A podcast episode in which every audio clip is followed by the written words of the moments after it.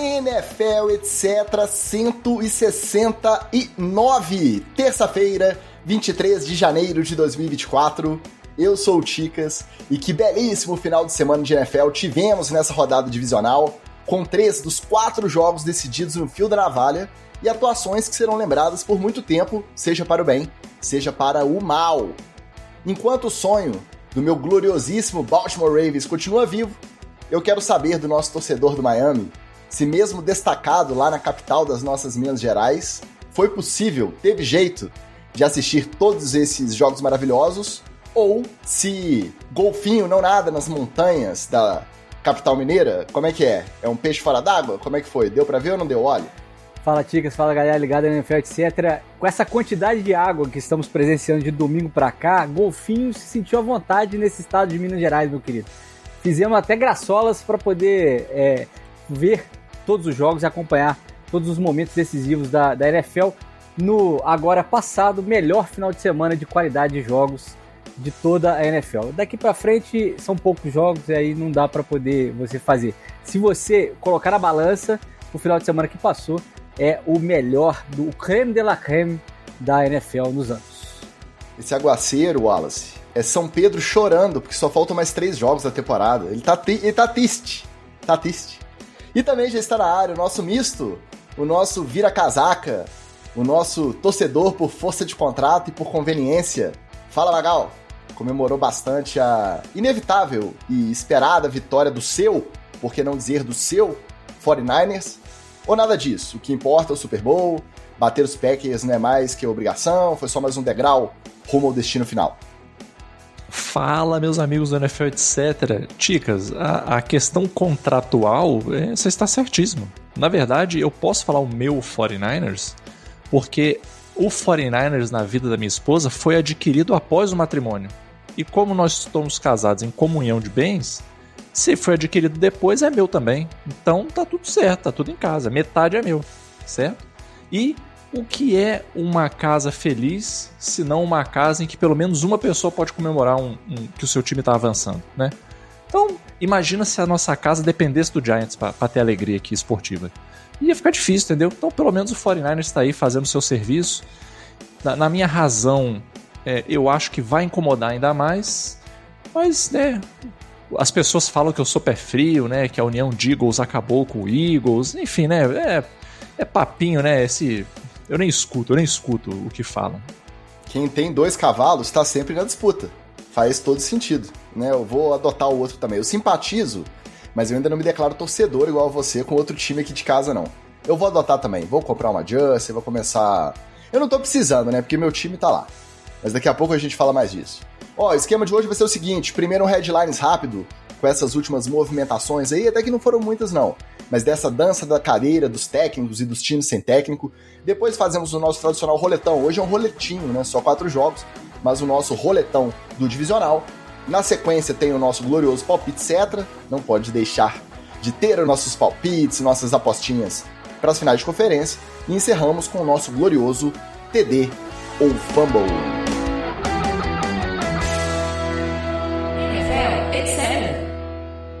Mas antes de irmos para as notícias da semana, temos que dar aquela passadinha no chat, aquela passadinha maravilhosa.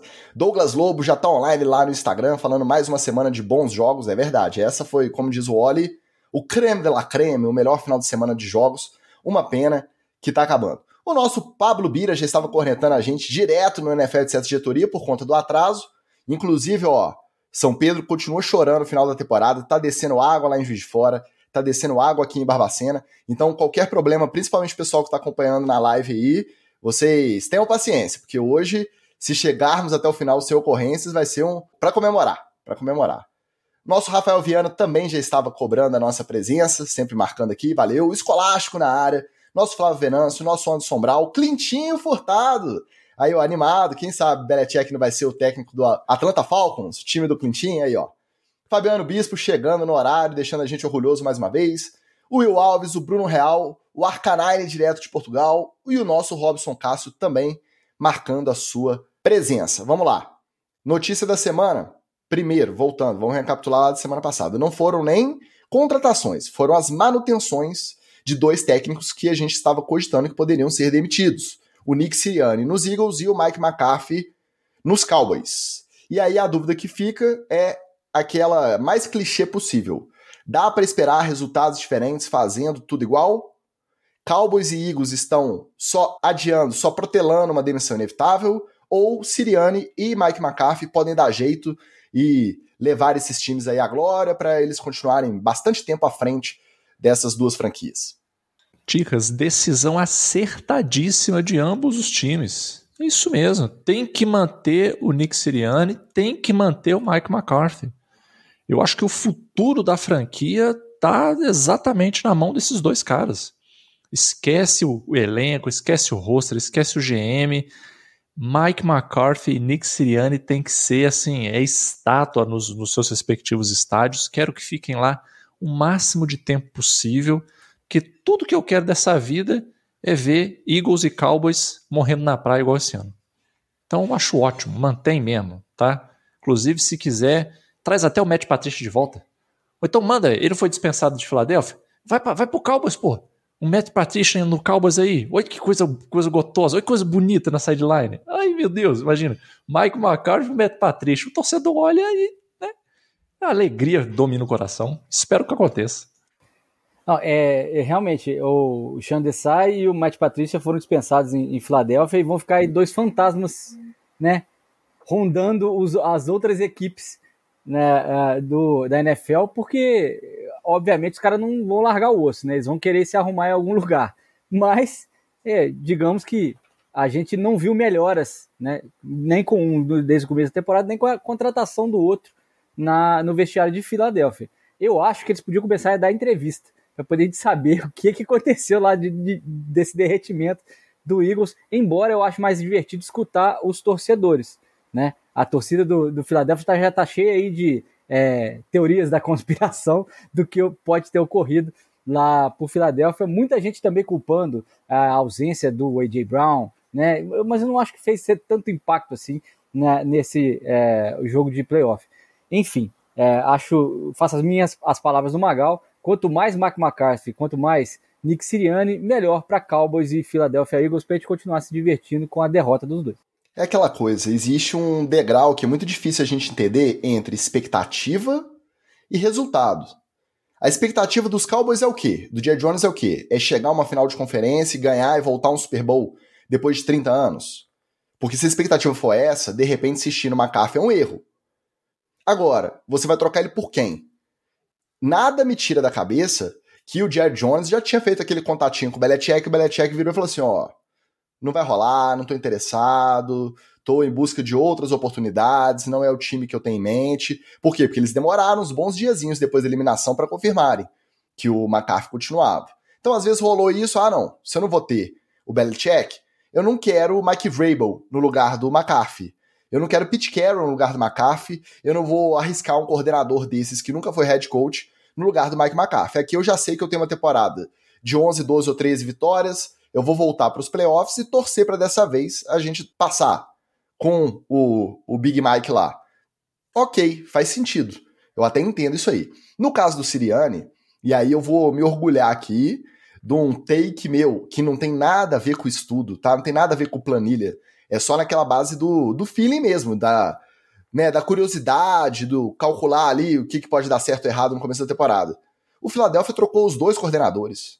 O Shane Steichen foi ser head coach nos Colts e o Jonathan Gannon foi ser head coach no, nos Cardinals. E aí a gente se perguntava, nossa, mas o quanto que isso pesa? Tá bem claro que não é só o vestiário, que a gente sabe que teve alguma tretinha ali, que não é só isso. Eu acho que a falta dos dois coordenadores também foi muito sentida. Tanto que já botaram na rua o Chandesai, o Matt Patricia, que era assistente e foi promovido a chamador de jogada. Ele não foi promovido a coordenador. Também já tá na rua e estão considerando lá o Ron Rivera. Olha aí, ó. O Siriani, pelo menos, está tendo a humildade de virar e falar assim: é um cara experiente, ele é um head coach, ele pode ser uma ameaça de repente para o meu lugar, mas é um cara que entende de bola. Já viu muita defesa aí nessa liga e ele pode me ajudar. Então, eu entendo de certa forma. Eu acho que a torcida tem uma expectativa que às vezes é diferente da racionalidade ali da decisão. Eu entendo isso também, Mas eu não acho que seja loucura manter nem McCarthy nem Sirianni. Chicas, é, aproveitando que você citou o Ron Rivera aí, eu acho que. E aí foi o que eu pensei na, na primeira hora quando eu vi o, o, a,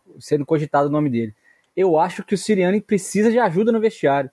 É ao contrário, meio que ao contrário do que você é, colocou aí como ameaça. Eu acho não, eu acho que ele meio que é, pediu para selecionar alguém que já tem essa experiência de controlar e segurar vestiários para poder dar uma ajudada nele, porque ele sozinho não está conseguindo. E quando confiaram só nele, né, trocando os dois coordenadores, o negócio desandou de, completamente. Então eu acho que é realmente um exercício de humildade do, do Siriani, mas ele também viu que é, ele mesmo sozinho não vai conseguir, não iria conseguir segurar esse Eagles para frente. Espero que dê tudo errado, que o Ron Rivera também não consiga ajudar e o Eagles vá para água abaixo. Um beijo, família Bertelli. Mas hoje vocês chegaram aqui na base da lacração, né? Vocês acordaram lacrantes hoje. E lá, hein? Como diz o Anderson Brau aqui, o único sensato frio calculista nesse podcast é o Ticas, é verdade. Sensato ele não falou, não. Ele disse frio calculista. Olha a fake news aí, ó. Ah, não, porque eu li rápido aqui, como tinham várias linhas, eu achei que tinha um sensato. Ah, e confundiu. Mas é verdade, tá? Essa é a verdade nua e crua. Bom, as duas primeiras contratações desse ciclo foram confirmadas. Primeiro, a efetivação, na verdade, do Antônio Pierce lá nos Raiders, que já era esperada também. E contratado de fato foi o Brian Callahan, que era coordenador ofensivo dos Bengals, para o cargo de head coach dos Titans. Esse é o cara que estava lá desde o draft do Joe Burrow, que coordenou aquele ataque, dando certo, chegando ao Super Bowl e perdendo, é verdade, mas que produziu muito bem com o Burrow e que essa temporada, vamos lembrar, fez o Jake Browning jogar a bola. Verdade seja dita. Tá de bom tamanho para esses dois times, esses dois treinadores? O que, que vocês acharam? Bom, é, eu acho que é, essa promoção do, do, do Bengals foi, faz todo sentido, porque o, o Callahan né, trabalhou com material ótimo, que é o Burrow, né, um cara que tem, veio de talento, né, e aliás, quase que é só talento, porque a gente vê que o físico do Burrow vai decaindo com o tempo, várias, ele tá tendo várias contusões, daquelas contusões de, de quarterback mais experiente, né, depois da carreira, e também rodou nosso step linguiça muito bem, né? O ataque com o step linguiça ele conseguiu rodar muito bem. Então, é, acho que, que faz sentido. O Raiders, eu acho que é mais uma premiação o que o Pierce fez no, no fim, né? Do, do meio para o fim da temporada, né, essa recuperação que, que o Raiders acabou tendo, mesmo sem jogar com um quarterback que foi contratado e não jogou, e um quarterback reserva que não estava lá para isso é, que acabou sendo jogado na, na, na fogueira. É, os jogadores gostam muito dele, né? Todo mundo opinou né, pela manutenção dele no final da temporada, mas também acho que é aquela, aquela coisa do Demico Ryans também, um ano, esse ano com o Texans. Vamos manter, vai ser um ano de contrato, vai ser um ano de experiência, se ele conseguir fazer virar o time, é isso aí. O Demico Ryans surpreendeu positivamente, né? É um cara que até ensinar jogada para o próprio linebacker estava ensinando na, na, na beirada ali, de tão pouco tempo que ele saiu do jogo, né? Saiu do campo para para ser treinador. Vamos ver o que, que o Antônio Pierce consegue dar de diferente, toque diferente, porque o Raiders não costuma ser muito paciente com, com treinadores, principalmente nessa era da Estrela da Morte, agora não. Né? É, eu achei que a, a, a, manutenção do Antônio Pierce foi, cara, uma bola dentríssima, assim, foi um belo acerto. É, principalmente porque parece que ele tem uma boa relação com os jogadores, o vestiário dele parece ser muito bom. E não é que o Raiders seja terra arrasada, assim, né, cara? Você tem o Max Crosby ali, pô, você tem. No ataque você também tem material. É, é, apesar que eu não sei muito como é que tá o, o, o, mental dele, não, mas assim, você tem um conjunto de wide receivers também que não é de se jogar fora, entendeu?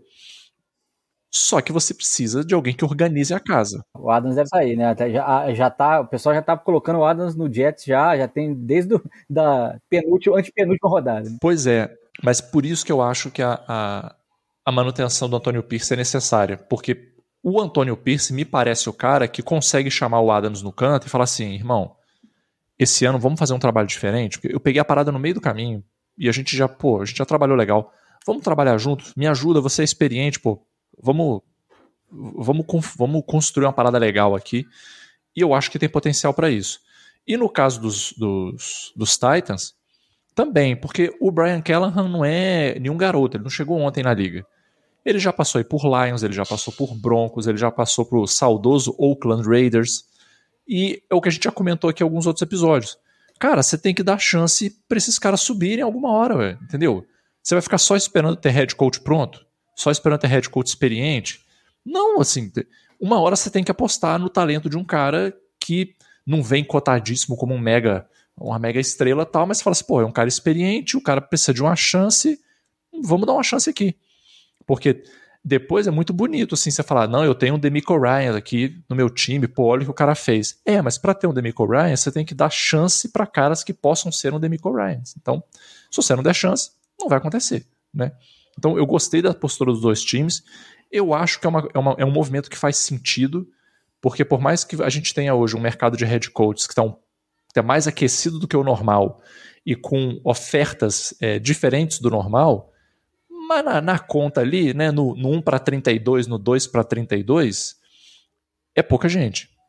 Né? Você não tem 6, 7 caras desse naipe rolando aí pelo mercado. Você tem dois ou três. o Matt Patrícia tá no mercado aí. Ó, oh, maravilhoso. Se quiser ir para qualquer time lá da minha divisão, eu, eu topo, menos o meu. É, e o, o Commanders também não, porque coitado, né? O Commanders já famoso a natureza marca. Né? Mas eu gostei dos dois movimentos. Eu acho que é isso que os times têm que fazer. Se você tem grana, seu time tem grana para ir atrás de um pistolão, vai atrás do pistolão e vai ser feliz. Mas fazer o outro caminho, de dar chance para um cara desse, eu acho que é uma ótima saída, inclusive pode ser um mega retorno de investimento. Amigos, amigos Faria Limers, fiquem por aí que hoje eu vou falar várias coisas sobre retorno de investimento, tá? Eu acho que faz muito mais sentido no Antônio Pisse nos Raiders, porque o período de estágio probatório já foi feito ali e tá muito recente ainda depois da saída do John Gruden, o Rich Bisaccia, que era o técnico de Special Teams, também foi bem como interino nas últimas rodadas, não foi mantido, e aí você atrasou o seu planejamento em dois anos e meio com o Josh McDaniels. Também não virou nada. Então, o Antônio Pisse, para mim, faz todo sentido. Se não vai dar certo lá na frente, pelo menos você tá indo com é, feedback positivo dos seus próprios jogadores e essa marca, né, essa cicatriz recente aí de ter dispensado o outro treinador interino que o time gostava. Já o Titans, ah, o Brian Callahan pode ser ótimo. Pode se provar um ótimo head coach. Mas você tá demitindo o Mike Vrabel. Então o cara já chega assim, qual que é o critério? Qual que é o critério? O que, que os Titans estão imaginando que é o futuro da franquia contratando o Brian Callahan? Aí beleza, eles podem ter todas as métricas, parâmetros e é, desejos deles em relação ao, ao Callahan. Mas para mim é muito mais difícil de entender. Por que justamente esse cara? O Vrabel, um técnico que todo mundo respeita e reconhece na liga. Agora, vamos ver, ele não tá muito na frente aí, junto dos outros figurões na disputa das outras vagas, não. Isso que tá interessante. Por exemplo, Belichick já fez duas entrevistas no Atlanta Falcons. E foi só. Não fez em outros lugares. O que também deixa a gente meio ressabiado. Será que a galera acha que tá ultrapassado? Será que a galera não quer ceder o controle total igual ele deseja para assumir algum time? O Falcons também já fez duas entrevistas com o de Harbaugh, que por sua vez também já fez duas nos Chargers que agora tem o Pete Carroll ligando lá e falou assim: oh, não contrata ele não. Eu tô na área aqui, vamos conversar antes, tal. Vem aqui. O Vrabel fez entrevista nos Chargers também. Eu acho que fez nos Chargers e no Seahawks, se não me engano. Vocês têm algum palpite para onde os figurões vão vão assumir cada. Eu acho que quando a primeira peça desses de nome mais pesado cair em algum time, as outras na sequência vão ser anunciadas também. Vocês estão com algum, algum feeling de para onde vão parar cada um desses treinadores medalhões aí? Cara, eu já, eu já lancei meu hot take aqui. é. Mas eu vou, eu Mas eu lancei o hot take do Vrabel, né? E acertei antes que alguém fale que não, tá? Que eu falei que ele vai pro Patriots, a não ser que alguém descubra essa ligação que foi feita fora da. E, e, e use isso como chantagem, o que claramente aconteceu, tá? Claramente. É, mas eu acho que o Bill Belichick ele vai acabar caindo num time. É, é é, eu sei que muitos times devem ter reservas em relação a ele, mas eu acho que ele acaba caindo. Eu chutaria aqui o próprio Atlanta Falcons ou um Chargers. Eu vejo ele nesses dois lugares. Já é, os outros, cara, os outros eu já não sei porque eu acho eu acho que os outros eles têm uma, uma flexibilidade maior em termos de exigências assim. Né? O Bill Belichick ele chega com muita exigência. Ele quer mandar junto com o GM, ele quer botar o dedo no draft, ele quer mandar de cima embaixo, do lado pro outro, para frente para trás na, na, na, no time inteiro, entendeu? Ele muito, muito ele, ele se bota ali como assim, ó, eu sou um parceiro do dono. É isso aí. É eu e o dono aqui, nós somos brother, tamo junto. O resto de vocês é lacaio nosso. Agora, os outros caras que estão no mercado, nem tanto. Sim. Eles vão ser exigentes, vão, mas não, não tem essa necessidade toda que o Bebelitic tem. Então eu acho que tem mais espaço para eles caírem em, em outros lugares. O que eu acho que vai acontecer é que vai ter uma disputa de conferências e de divisões, assim, né? Então, sei lá, se, se eu sou de uma AFC e o, e o Bebelitic cai numa AFC, amigo, eu vou ter que correr atrás de um técnico maroto. Se ele cair na minha divisão, pior ainda, porque eu vou enfrentar ele duas vezes por ano garantido. E aí eu acho que os times vão, vão meio que se mexer. Se cair na divisão de lá, na conferência de lá, o pessoal vai ficar, eu acho que um pouco mais tranquilo assim, porque só vou cruzar com ele no sorteio ou se ele conseguir avançar para os playoffs. Mas aí eu também avancei. E aí vamos ver do que a gente brinca, né? Mas fora isso, Ticas, e, e para variar, né? Quem disser que sabe onde vai cair, tá falando de orelha porque ninguém sabe. A verdade é essa. Ah, eu, eu, também acho. Eu acho que é, essa coisa da, da, entrevista do Bill só num lugar é meio que um, uma mania de velho, né? Velho tem essas manias, assim. Não, só vou conversar com esse aqui, porque é, eu quero realmente. Eu aponto já onde é que eu quero trabalhar. Não vou ficar fazendo tiroteio para vários lugares, não. Não quero, não quero viajar muito, esse negócio de ficar para os outros, conversando muito, conversinha, não, não gosto muito disso, não. Vamos, vamos ver o que, que o Falcons está é, tá pretendendo. Eu falo para o Falcons que eu estou afim ou que não estou afim e, e acabou. Ah, e, mas também acho que ele define muita coisa, né? Se o Bill Belichick acertar com o Falcons, aí começa a, a, o jogo de dominó, né? Enquanto ele não acertar, acho que os times ainda ficam com esse é, colchão, esse pé atrás aí, se, se daria para ligar para ele ou não, é, menos o Chargers. Eu acho que o Chargers já está muito acertado com o de Hubble, porque a, o estilo do Jim Harbaugh quando treinou é, na NFL e os treinamentos dele no, no college, os times treinados por ele no college, encaixa muito com esse desenvolvimento que o Chargers quer dar esse próximo passo com o, o, o próprio Herbert. Então, acho que o Jim Harbaugh fica no, no Chargers e aí a, essa dança das cadeiras vai depender muito do Bill Belichick. Não creio que o Mike Vrabel é, é, acerte no Seahawks por causa da presença do Pete Carroll ainda assombrando por ali. Acho que esses dois egos, esses dois, essas duas forças são muito grandes para poder ficarem no mesmo lugar e o Vrabel é, já entrar instavelmente no próximo cargo. Acho que o Vrabel até pode ficar um ano fora da liga, hein? É, eu não, não me assustaria se ele ficasse mais um ano fora da liga, esperando justamente essa vagueia que o Magal cavou para ele no, no, no Patriots. Agora a gente acabou respondendo a pergunta do Robson né, no, no chat ali, perguntando se o tio Bill estava no radar de alguém, tá no radar, principalmente do Falcons, né? Mas só se ele conseguir um QB também. É, eu acho que se o Vrabel topar o Seahawks, eles rodam com o Pete Carroll rapidinho. Eles não vão, uma vez que ele foi demitido de head coach, eles não vão, em respeito à figura dele lá, deixar de contratar um treinador que eles desejam, não. É mais fácil rodar com o velho, deixa o Mike Vrabel assumir e. Ah, não, realmente, a gente achou que a ideia de consultor seria uma boa, mas aí a vida tomou rumos diferentes inesperados e muito obrigado por tudo, adeus Pete Carroll. Isso para mim é, é um fato. E se eu tivesse que fazer uma aposta hoje, seria mais ou menos nessa linha de vocês. Confirmou Jim Harbaugh nos Chargers? Passa um dia, confirma o Belichick nos Falcons, e aí muito provavelmente o Mike Vrabel, eh, se evoluir, né? Não sei se vai andar esse papo dele com o Seahawks, mas se tiver uma segunda entrevista, ele vai parar lá. E aí restam Panthers e Commanders na disputa por, pelos coordenadores aí do momento, a galera que tá mais visada.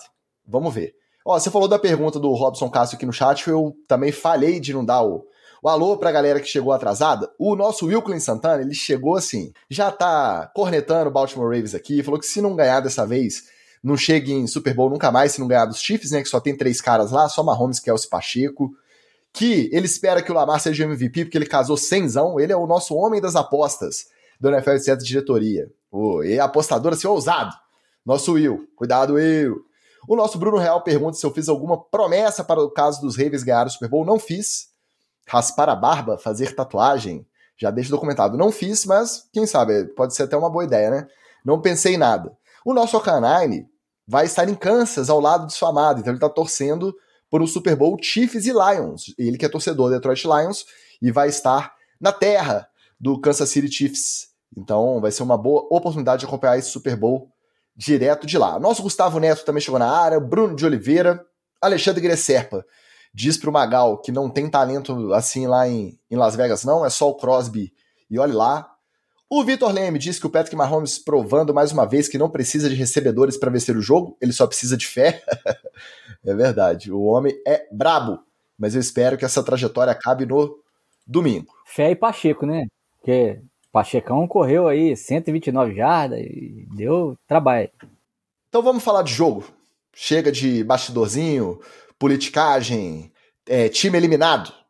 Se bem que a gente vai falar de quatro times eliminados também. Bora pro nosso roletão do divisional.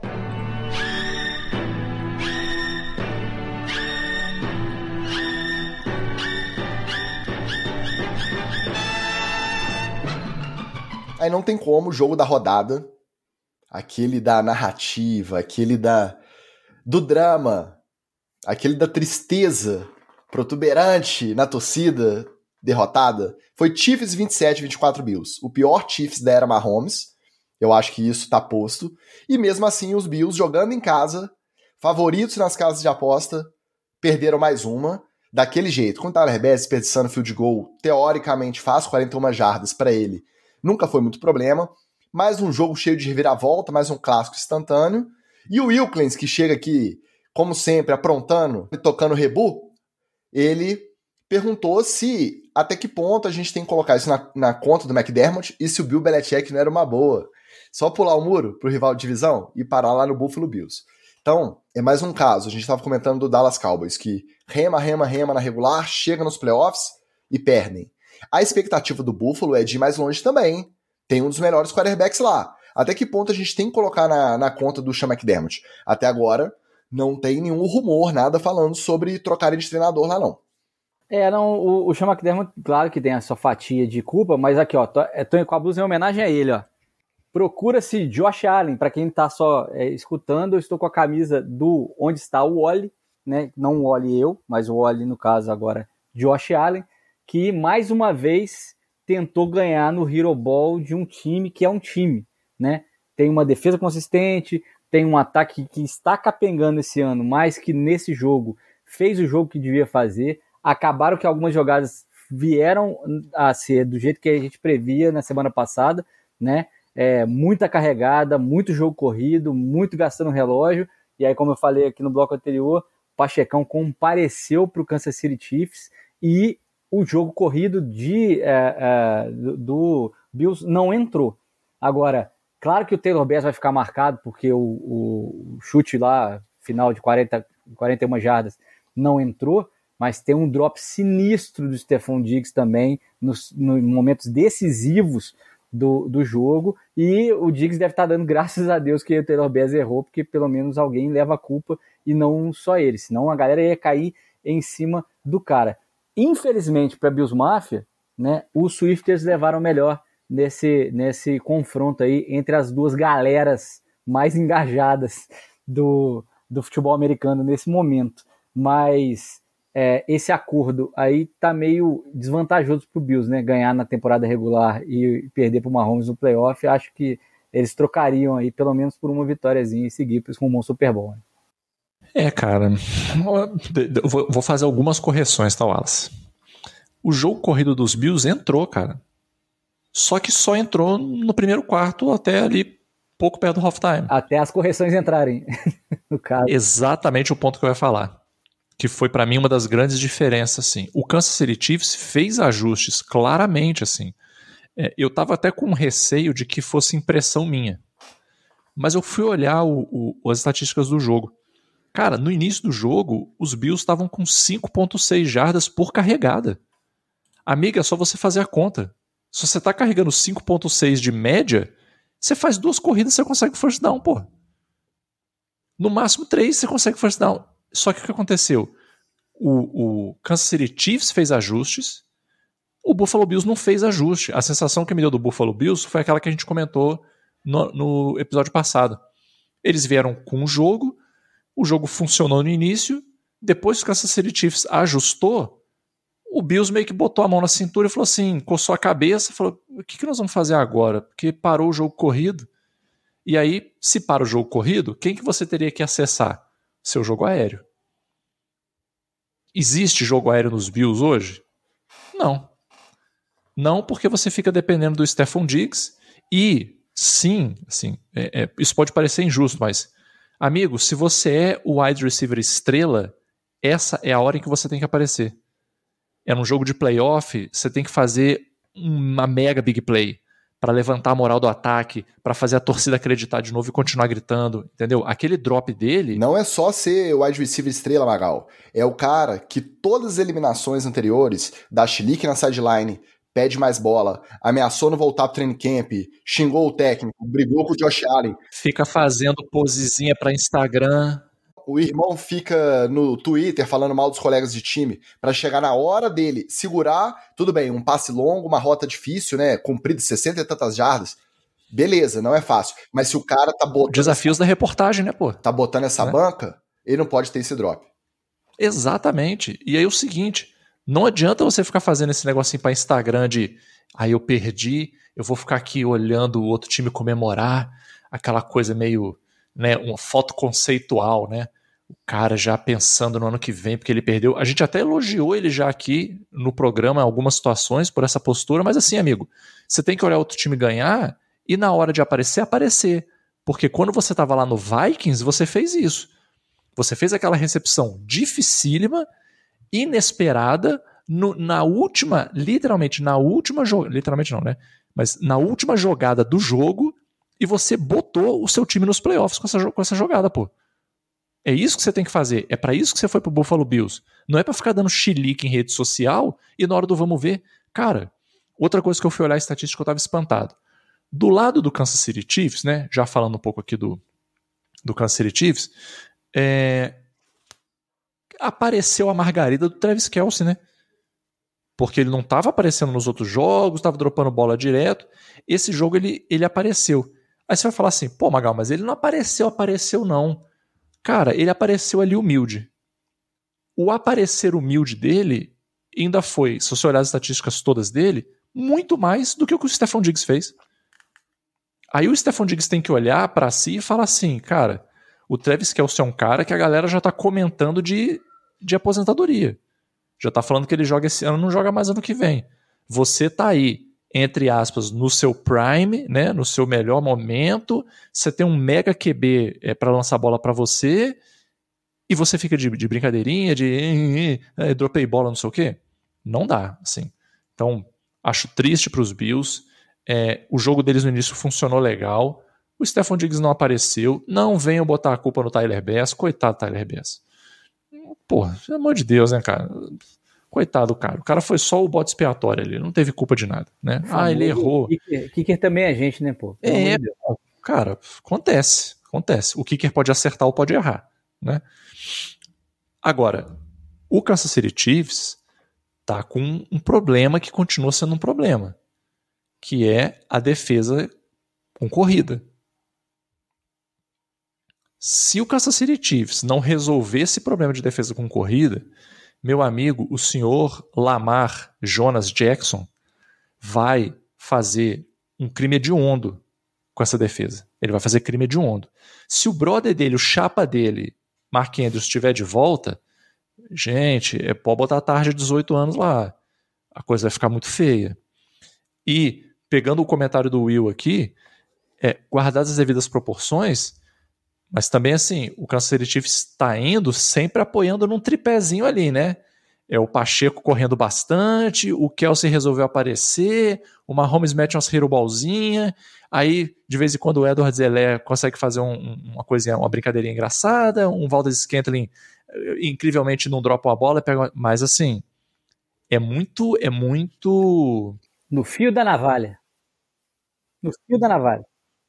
É, é muito sensível, assim, sabe? É, é, meio que um desarmando bomba, sabe? Se uma coisinha ali der errada no Kansas Chiefs, cara, é tragédia.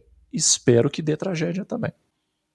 Eu vou discordar de você. Eu acho que existe uma tendência de passar muito pano para kicker, mas um chute de 41 jardas e outra, você não tá falando de calor igual o pobre coitado lá que foi escolhido no Packers e que não tem a menor, menor condição de chutar na hora decisiva, porque na hora tranquila ele já estava errando, na decisiva. Agora, o Tyler Bass é um kicker de segundo, terceiro contrato, já tem uns milhõeszinhos no, no banco aí já, já foi decisivo outras vezes. Então esse pano para mim é mais difícil de passar. É claro que não pode se jogar a responsabilidade toda nele. Por quê? Porque teve uma quarta para cinco que o Chama McDermott decidiu fazer um fake punch com o Damar Hamlin carregando a bola. Então, tudo tem que ser avaliado. Tem muito problema maior, assim, mais macro. Mas o Tyler Bass para 41 jardas, mesmo com vento, ele também tem que guardar. Ele tá com pressão? Ele tá nervoso? Tá. Mas ele tá na casa dele, ele tá no estádio dele. E aí é onde eu acho que entra aquele pormenor da pressão, da questão do inconsciente. É o famoso peidou na farofa. Os caras estão ali, estão vendo a criptonita deles na frente, porque todo ano pega o Chiefs e perde. Imagina se esse confronto se repetir ano que vem. Imagina a pressão com que o Buffalo Bills vai entrar para essa disputa. E aí, muito provavelmente, todo mundo vai apostar contra, porque parece que para eles ganharem, eles precisam de um milagre, praticamente, mesmo jogando bola. E aí é onde eu passo meu paninho pro Josh Allen, tá, Wallace? Ele faz os hero balls dele, mas pelo menos dessa vez, ele fez o Hero Ball quando as coisas pararam de, de funcionar. Aí o cara entra naquele desespero, tipo assim, ó, tô tentando passar, arrumei a bola abraçadinha, era só abraçar o Stefan Diggs e ele dropou.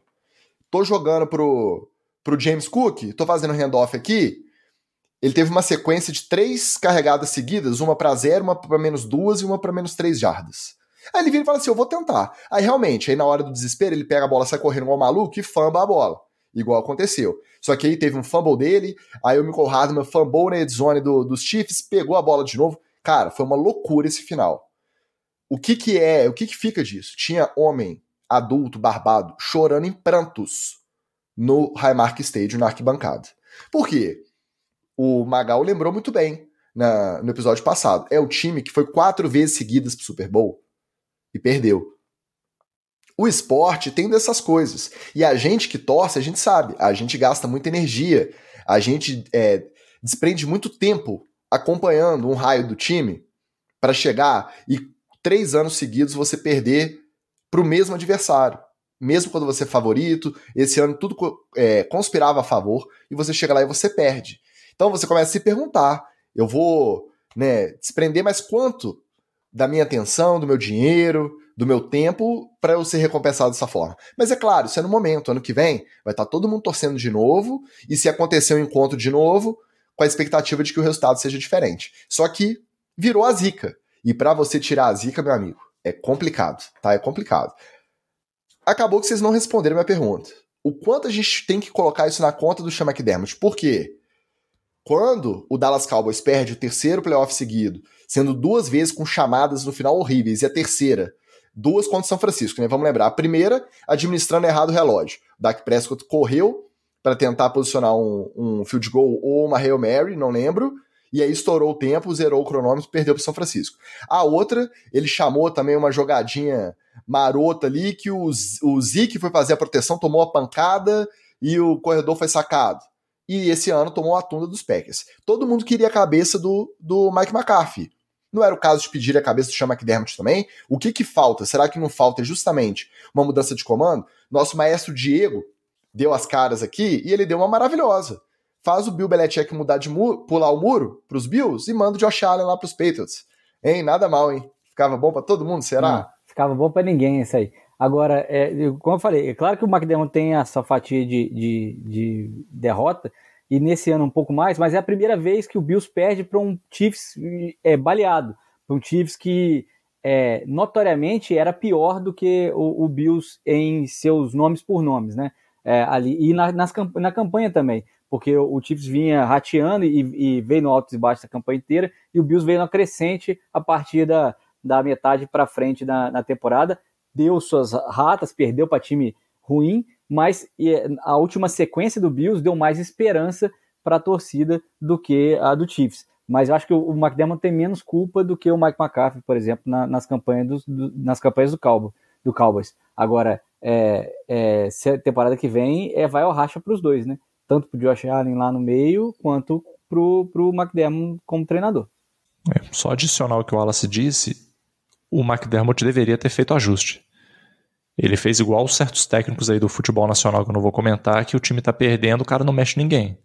Aí a hora que dá 35 do segundo tempo, o cara começa a fazer é, substituição.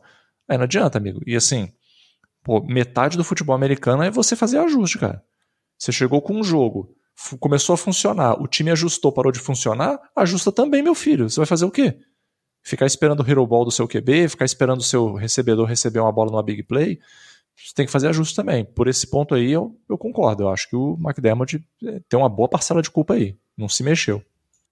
Nosso Arcanine comenta que é difícil a gente calcular o quanto de pressão realmente os jogadores sentem ali no momento. E que é justamente o trabalho dos técnicos montarem estratégias, tomarem decisões que aliviem essa pressão. Né, o famoso facilitar ali no início, tentar fazer o arroz com feijão e depois extrapolar, mas é tudo muito complexo. Ganhar na NFL é muito difícil, gente. A gente pensa aí, final de conferência, quantos times estão há décadas sem chegar numa final de conferência, não vamos nem falar em Super Bowl. E o divisional é, é realmente essa tábua da beirada. É o, divisor de águas dos times que conseguem ir longe mais vezes e os que não conseguem. E é muito difícil. Você chega na final de conferência, são dois de cada lado. São 4 de 32 no total. O funil é muito estreito. E aí eu vou falar para o McDermott a mesma coisa que eu falei para o Mike McCarthy e para o Nick Sirianni. Qual que é a expectativa? Já deu o que tinha que dar? Não dá para chegar, pegar o Kansas e perder de novo? Aí beleza, aí você arrisca um coordenador desse, troca, e correndo o risco de não pegar nem playoff, mas pelo menos você dobrou a sua aposta. Agora, é continuar chegando e esperar que um dia o vento vai soprar a favor e você vai vencer a sua criptonita, aí beleza, deixa o McDermott lá e, e reza, porque aí é o que tem que fazer mesmo. Mais vento lá em Buffalo? Hein? Mais vento lá em Buffalo? O vento tá contra, né? Tem que começar Entendi. a favor. Nosso Carlos Miller chegou na área deixando seu like, dizendo que amanhã escuta com calma. Marcelo Faria pediu pra gente falar de Detroit Lions, que ninguém quer saber de Kansas City, nem de Buffalo Bills, quer saber de Detroit Lions. Senão ele vai pro Play Call. É, pode ir pro Play Call, o Play Call merece também. Tá tudo em casa, tudo em casa. E o Victor Leme diz que infelizmente o básico não vai ganhar desse Ravens. Aí ele pede pro Antônio Brown desaposentar, vem ganhar um anel. Ah, já pensou, Antônio Brown? Contratação de última hora do Kansas City Chiefs, Antônio Brown, para segurar as bolas lá. Cara, seria uma boa história, hein? Boa história. Bom, já que a gente falou deles, o outro lado do DFC foi definido lá no sábado. Um primeiro tempo esquisito. Parecia que os Texans podiam fazer uma frente, podia dar engrossado pro lado dos Ravens. E aí os famosos ajustes, o famoso a famosa sacudida, chacoalhada na galera no vestiário. Os Ravens voltaram pro segundo tempo e meteram 24 a 0, sem deixar o ataque dos Texans andar, entrando na defesa, correndo, passando de tudo que foi jeito garantiram o seu favoritismo, avançaram para a final de conferência. Ravens 34-10, Houston Texans. Eu acho que a temporada está de ótimo tamanho para o Houston Texans. CJ Stroud vai ser provavelmente eleito o calor ofensivo do ano, com é, louvor, merecido demais. Demico Ryans, não sei se vai ser o técnico do ano, mas entra também nas cabeças. E do outro lado dos Ravens, não só a possibilidade de avançar até o Super Bowl, pegando esse Chiefs nas finais de conferência, mas um alívio. Dá para sentir um pouco do alívio na narrativa de que o Lamar chega em playoff amarelo, pipoca e não vai bem e não consegue achar uh, os ajustes, os tais ajustes ali, igual ele achou nesse jogo, né? Ah, eu achei perfeita a, a, a definição uh, de que a galera deu para essa narrativa, essa história do, do Texas, de que é, era, era terra arrasada até duas temporadas atrás e que renasceu e realmente é um, é um renascimento. A gente acompanha o Houston Texas é, desde que eles pagavam muito dinheiro pro, pro camisa 4, né, e tal, mas e, merecido um, um, time se reformular desse jeito e, e ter essa, é, é, esse renascimento. Mas eu achei que faltou jogo. Eu achei que faltou jogo pro Texans nessa partida agora contra o Ravens. É, eu não sei se não, o time não está pronto para jogar nesse nível de, de, de playoff, né? Pode ser isso, e aí é perfeitamente natural. É, mas aí você já entra na próxima temporada tendo que fazer essa evolução, subir esse degrau na escadinha aí. Porque já mostrou tudo que pode de, de, de bom, boas armas e tal, e agora tem que surgir algo que faça o Texans dar esse próximo passo. Acho que a, a evolução natural, por exemplo, do CJ Stroud pode ser esse, esse elemento, esse fator X a mais. E para o Ravens serviu de lição. O, primeiro tempo serve de alerta de que uma equipe bem armada, com um plano de jogo bem ajustado e com uma defesa jogando principalmente é, motivada, é, pode complicar o tanto que ela pode complicar. E aí você acrescenta o talento, no caso da defesa do Chiefs, que vai, vai encarar o Ravens agora, você vê, você vê aí que é, é, tem algo a trabalhar mesmo nessa pós-temporada, nessa semana aí é, para a final de conferência. É, o Lamar ajustou bem, não sentiu, não desesper... muito Foi muito bom ver o Lamar não desesperadamente correr, que era sempre a primeira reação dele na, nas outras é, é, vezes que se sentia ameaçado. Ele confiar mais nos jogadores da linha, ter o pocket mais seguro e pensar nas alternativas que o poupam mais para o jogo. Porque, quer queira, quer não, depois de um primeiro tempo ruim, você volta para o segundo tempo já cansado do primeiro tempo. Então sua cabeça já não está funcionando 100% como estava antes do jogo. Então foi muito bom ver o Lamar e com essa ameaça, ameaça para a gente, né? não para o Ticas, é, de voltar o Mark Andrews, que já treinou na semana passada com o time do Ravens. É, esse ataque fica bem mais interessante, com bem mais possibilidades, inclusive de bloqueio para o jogo corrido e esse time do Ravens vai pintando cada vez mais como o favorito. E um jogaço né, que está pintando aí contra o Chiefs. Bela campanha do Houston Texas, uma ótima é, entrada nos playoffs do, do Ravens, e eu tô doido para assistir já esse jogo de Mahomes e Lamar Jackson. É, cara, a gente tem que dar o, o, os parabéns aí pro time do Texas. Realmente, é, no primeiro tempo, eu diria até que jogou parelho você via que era uma paridade frágil do lado do Texans, mas jogou parelho. Em termos de resultado, jogou parelho. É, e poderia, inclusive, ter ido para o halftime na frente. Né? Não foi porque teve problema. Fez uma campanha maravilhosa. Na hora do vamos ver, né? Os kickers decepcionando mais uma vez, errou o chute. E eu acho que isso teve um impacto no momentum, no psicológico do jogo. Se ele acerta aquele chute vai pro vestiário. Cara, essa ida pro vestiário, tanto de um lado quanto do outro. Iria num 13 a 10, né? Você ir num 13 a 10 na casa dos caras, você chegando como underdog, pô, isso dá uma moral pro time bacana. E do lado dos Ravens ia ser um momento de aquele medinho, aquele friozinho na barriga ia voltar de, caraca, será que a gente não rodou no início para rodar agora? Não é possível, cara. Porra. Peraí, né? Só que para o segundo tempo, e aí a gente tem que dar é, os parabéns. Eu fui até atrás do nome dele, porque eu não conheço esses detalhes, não. Mas o Todd Monken, né, o coordenador ofensivo dos Ravens, no primeiro ano dele de coordenador ofensivo, cara, ele fez uns ajustes, coisa fina de Deus, assim. É, a gente viu um jogo aéreo dos Ravens no segundo tempo que, cara, foi uma coisa que a gente não estava vendo há um certo tempo. E isso deixou o Texans completamente de calça na mão, cara. E aí o Texans virou, entrou na, naquele esquema de jogo que a gente sabe que não dá futuro, que era o ataque ia entrava em campo, ficava pouquíssimo em tempo, porque a defesa dos Ravens também se ajustou é, é, para poder botar mais pressão, principalmente para botar mais pressão no CJ Stroud e bagunçar mais a linha ali. Aí o, o ataque saía rápido, a defesa dos, dos Texans estava sempre em campo, e, cara, se você já vinha numa paridade frágil e você tá tendo que entrar toda hora em campo, amigo, desculpa, o, e o Lamar Jackson começa a lançar, que não estava lançando tanto no primeiro tempo, cara, não, não tinha muito que os Texans fazessem. Eu acho que eles, eles levaram até onde deu, que foi ali até o halftime, um jogo parelho. Depois disso, não tinha mais como fazer. Além disso, além do, do dos ajustes do Todd Monken terem feito muita diferença, Cara, o que a defesa dos Ravens fez também foi foi exibição de gala, assim. Foi exibição de gala. Foi coisa muito fina. Foi coisa muito fina. A galera tava muito na sintonia. A gente fala que tem dias assim que tudo dá errado pro time, né? Você não acerta nada, nada funciona. E tem dias que é o contrário, cara. Tem dias que tudo se encaixa. E na defesa dos Ravens, principalmente no segundo tempo, cara, tudo se encaixou. Você via que os caras estavam jogando solto.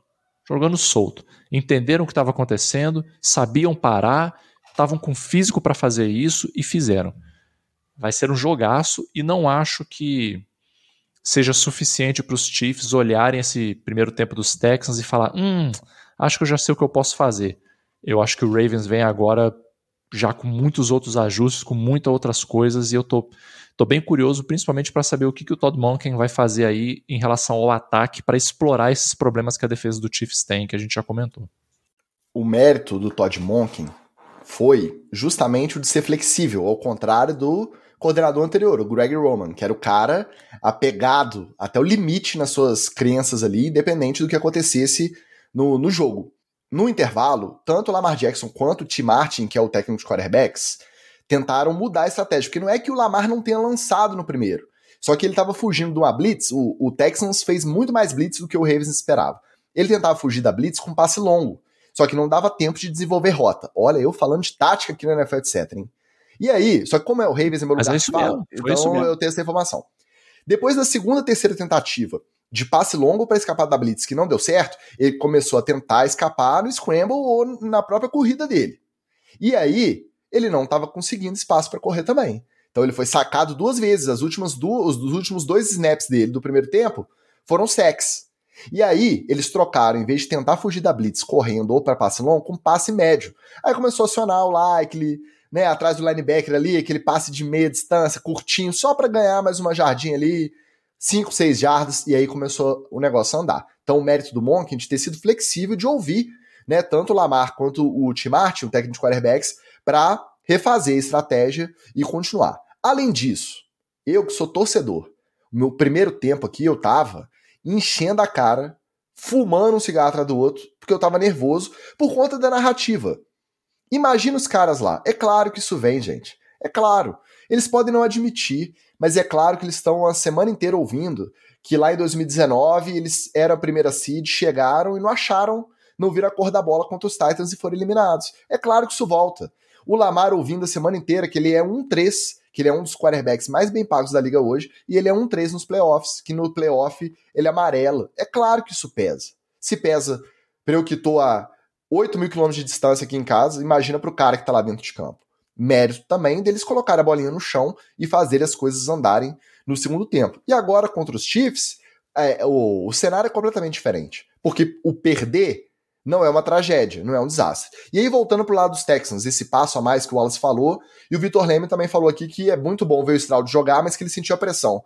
Vamos lembrar que esse time dos Ravens é o mesmo time que sapecou o 49ers lá em Santa Clara, que sapecou o Detroit Lions em Baltimore, sapecou o Seahawks em Baltimore, sapecou o Miami em Baltimore. Então, não é só que ah, tem as dores do crescimento, é claro, mas tem também o fato de você estar tá enfrentando um dos melhores times, se não o melhor time da liga.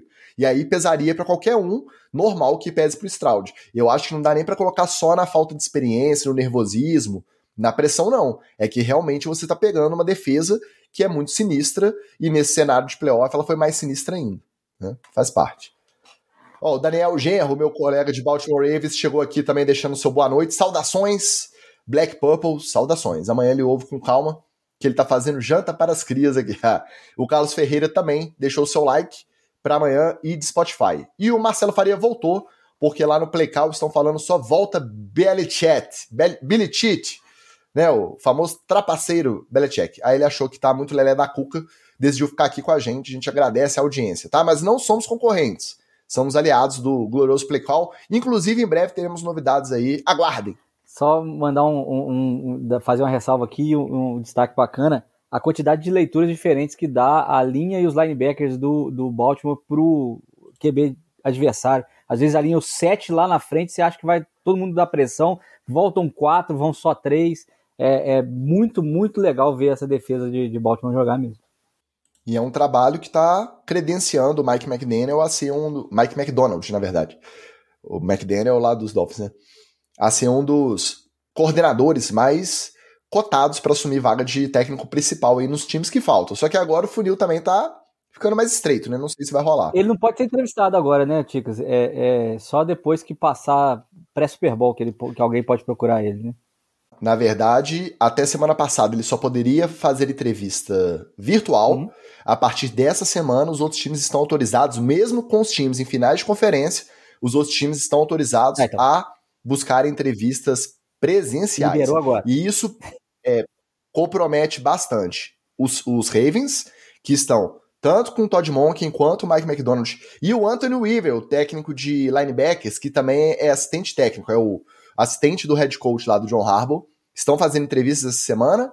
E os Lions, que estão tanto com o Ben Johnson, que é o coordenador ofensivo, quanto o Aaron Glenn, o defensivo, também cotados para segundas entrevistas aí já presenciais. Então você imagina, essa regra precisa mudar. É o feirão Semana de preparação, né? final de conferência e o cara fazendo entrevista, uma entrevista que muda a vida do cara, que define a carreira do cara e a, a tranquilidade financeira da família dele até a próxima geração, enquanto ele está se preparando para o jogo mais importante da carreira ao mesmo tempo.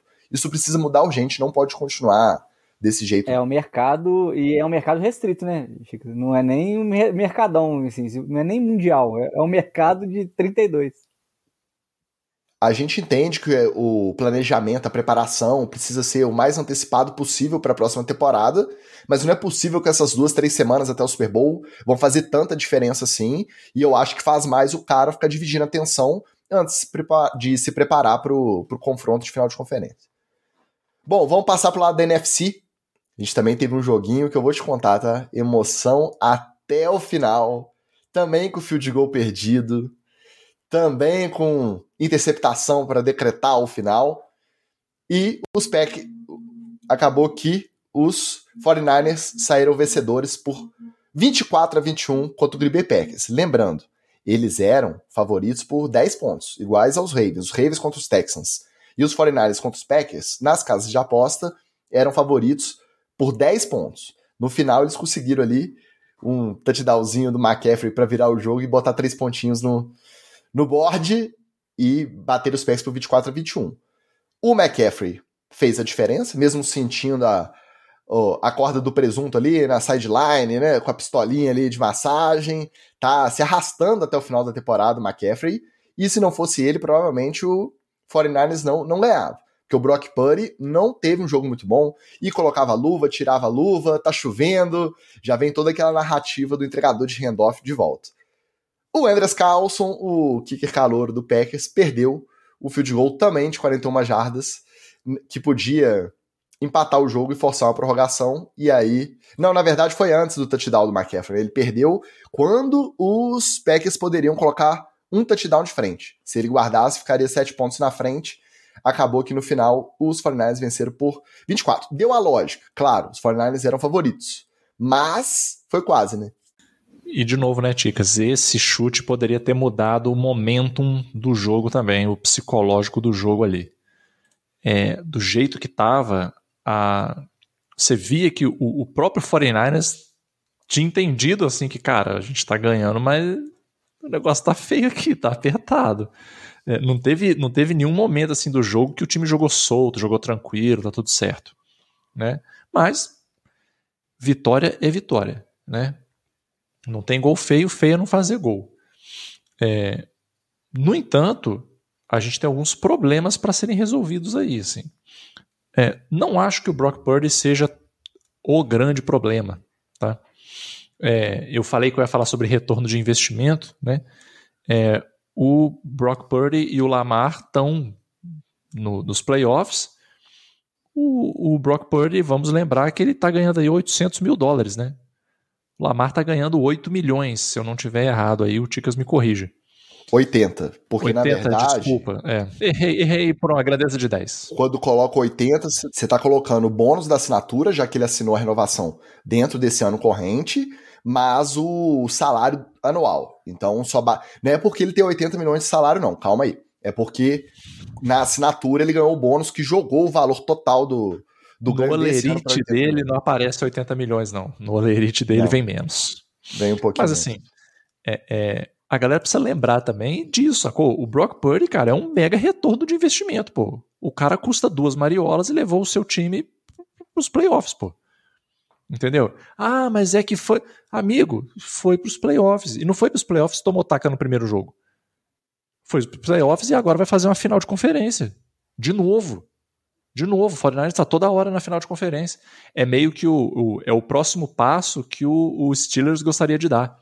Ah, todo ano a gente chega em final de conferência e não vai no Super Bowl, ou não consegue ganhar o Super Bowl.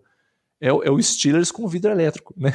assim, é, é, falando especificamente sobre o jogo, cara, o Brock Purdy foi mal, não foi um bom jogo dele, mas o QB não precisa jogar bem sempre. Ele precisa jogar o suficiente para levar o seu time à vitória com os perrengues que for, com o jeito que for. Isso ele conseguiu fazer. deu os tropeços dele, é, é, fez as, as, as, as, juvenis, as, as, coisas juvenis que ele faz de vez em quando. É, poderia ter sido interceptado algumas vezes que poderiam ter acabado com o jogo e não foi, muitas delas por sorte, tá?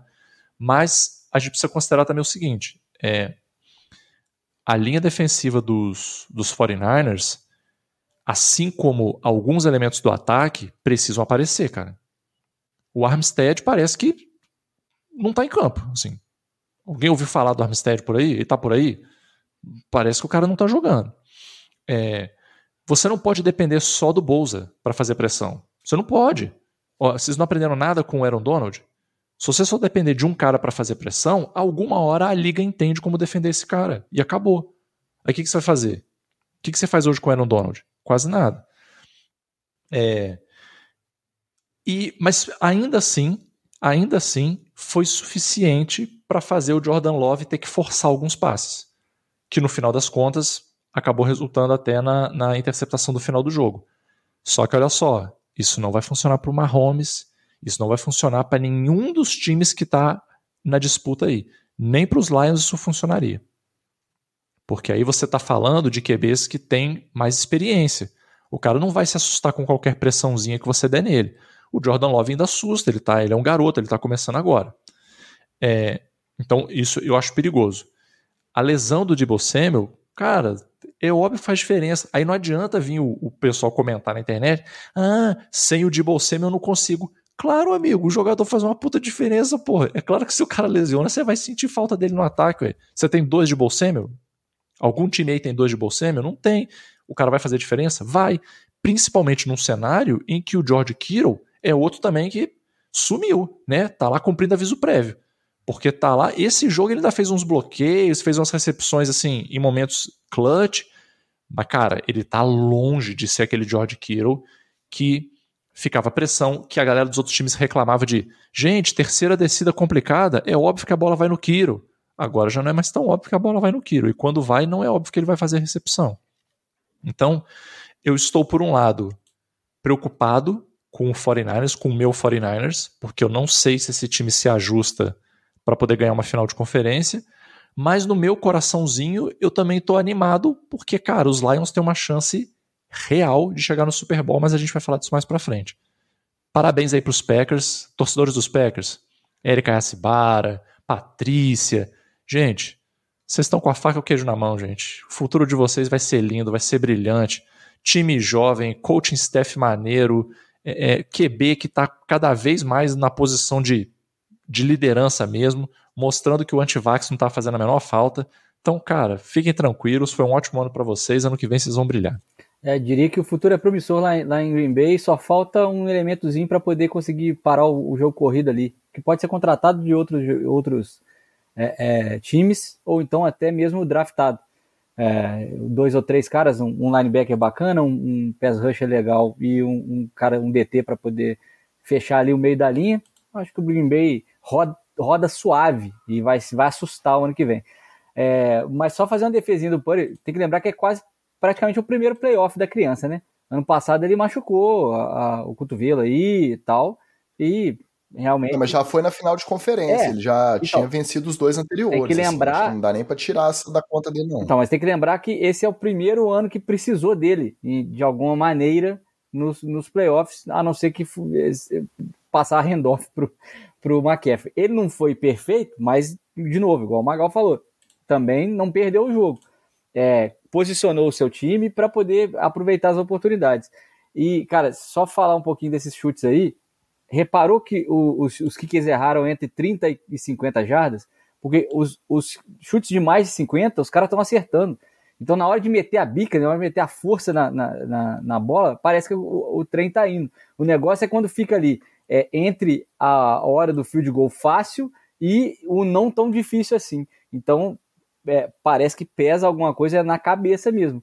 Porque aí você fica. Não, esse aí é tranquilo de acertar? Não, não é tranquilo de acertar. Mas ele é o field goal mais difícil? Não, o mais difícil é sempre de mais de 50 jardas. Então, o mais de 50 jardas, o cara tira a responsabilidade da cabeça dele. Fala assim: isso aqui, se eu errar, quase todo mundo erra. E aí os caras não estão errando. E aí o, o outro, que ele está mais perto, é quase impossível de errar. E ele vai lá e não erra. Nesse que é o mais ou menos, entre 30 e 50 jardas, é que os kickers estão perdendo muito e pesa bastante nessa hora. Não sei se o cara, se o, se o Carson seria esse cara para poder chutar para Green Bay, mas fazer o que, né? O time da Patrícia foi lá draftar o, o, maluco, ele teve que entrar no playoff. E é, é isso aí. Como diria é, o Vanderlei Luxemburgo, não tenha jogador ruim no banco e no elenco, uma hora você vai ter que usar. Quando a gente fala do, dos Packers saírem otimistas com o futuro, aí eu vou roubar uma, uma notinha aqui da coluna do Peter King. No sábado, o Jordan Love ele lançou para cinco wide receivers e três tight ends, e nenhum desses oito jogadores estavam no time dos Packers 21 meses atrás, há menos de dois anos atrás. Então você imagina o quão jovem são esses recebedores, que já se mostraram talentosos nesse ano principalmente, e o Jordan Love no comando também tem muita, apesar de já estar no quarto ano de liga, ele também tem muita, muita bola para jogar ainda. Então realmente o futuro é promissor, saem otimistas e perdeu no detalhe. O 49ers é o bicho-papão da NFC desde o começo da temporada, e você vê que os Packers perderam no detalhe e teve o field goal perdido e tudo mais. Além disso, o caso dos Packers é muito parecido com o do Texans, que também sai otimista. Perdeu de muito, perdeu, mas quando você olha e imagina o futuro a curto e médio prazo, você sai animado. É uma, uma energia completamente diferente do Bills, né? Porque o Bills sai arrasado. O Bills sai pensando: o que, que vai ser da nossa vida, meu Deus? O que, que a gente vai fazer para bater esse Kansas City Chiefs? Parece que é impossível. É um, um clima completamente oposto o dos Packers e o dos Texans comparado com o dos Bills. Sobre o jogo, é isso. Se bater essa bolinha aí dos 49ers, não passa dos Lions, não. Tá? Daqui a pouco a gente vai fazer os nossos palpites, mas se bater essa bolinha, os Lions têm boas chances de passar os 49ers e chegar nos playoffs. Só que é um time muito cascudo também. O Schenner é muito maroto. Tenho certeza que essa semana de preparação ele vai pegar, rabiscar o máximo possível ali que deu certo, o que deu errado, e eu, eu entendo que vai chegar mais preparado. É um caso que a gente falou pouco também esse ano, a gente fala mais antes, né, nas últimas rodadas da regular. Porque tanto 49ers quanto os Ravens já estavam com o first seed garantido. Pouparam a última rodada regular, descansaram na rodada de wildcard. E aí, quando entra, e aí? Tanto tempo sem jogar. E a ferrugem? Como é que é? O primeiro tempo dos Ravens pode ter tido um pouco disso também. Aquela ferrugem ali do voltar depois de tanto tempo parado. Os 49ers pode ser também. Só que dos 49ers durou o jogo inteiro. E tava chovendo, o clima não tava né, o mais propício. Perderam o Dibo, acho que no segundo quarto ainda. Lembrando que ele é dúvida, tá? Não é fratura, fez lá a ressonância do ombro, não é fratura nem nada, mas tem que ver se vai ter condição. Por quê? Porque o jogo dele é extremamente físico. Não dá para você entrar com o ombro baleado, dependendo de abaixar o ombro para enfrentar tackle igual ele faz saindo do backfield. E até quando ele é lançado também, né? Ele não é de, de ceder muito fácil ao tackle, não. Se você tá com o ombro baqueado, você perde a confiança total ali. Vamos ver se ele vem pro jogo. Então vamos falar do Detroit Lions, já que o nosso Marcelo Faria tá... Ah, não, deixa eu dar o alô antes pro Nando 8, que chegou aqui comentando que tava junto do Magal, achando que dessa vez os Bills iam levar, mas não teve jeito, a naba do Mahomes decidiu jogar e ele errou de novo o placar. E o Rei das Rebatidas também deixou seu boa noite. Inclusive, ó, quem gosta de beisebol, tá? O conteúdo muito legal. Sigam o Rei das Rebatidas lá no Instagram. Tá sempre marcando a presença aqui também. Vamos falar desse Detroit Lions 31-23, Tampa Bay Buccaneers. Teve perto de dar ruim pro lado do Lions. Os Buccaneers remaram, remaram ali no final, tinham chance ainda, mas também com uma interceptação no final do Baker Mayfield, depois de uma decisão de ir para dois pontos quando fez o touchdown para reduzir a distância no placar um tanto questionável, mas até compreensível, né? Tem quem justifique aí e a gente entende.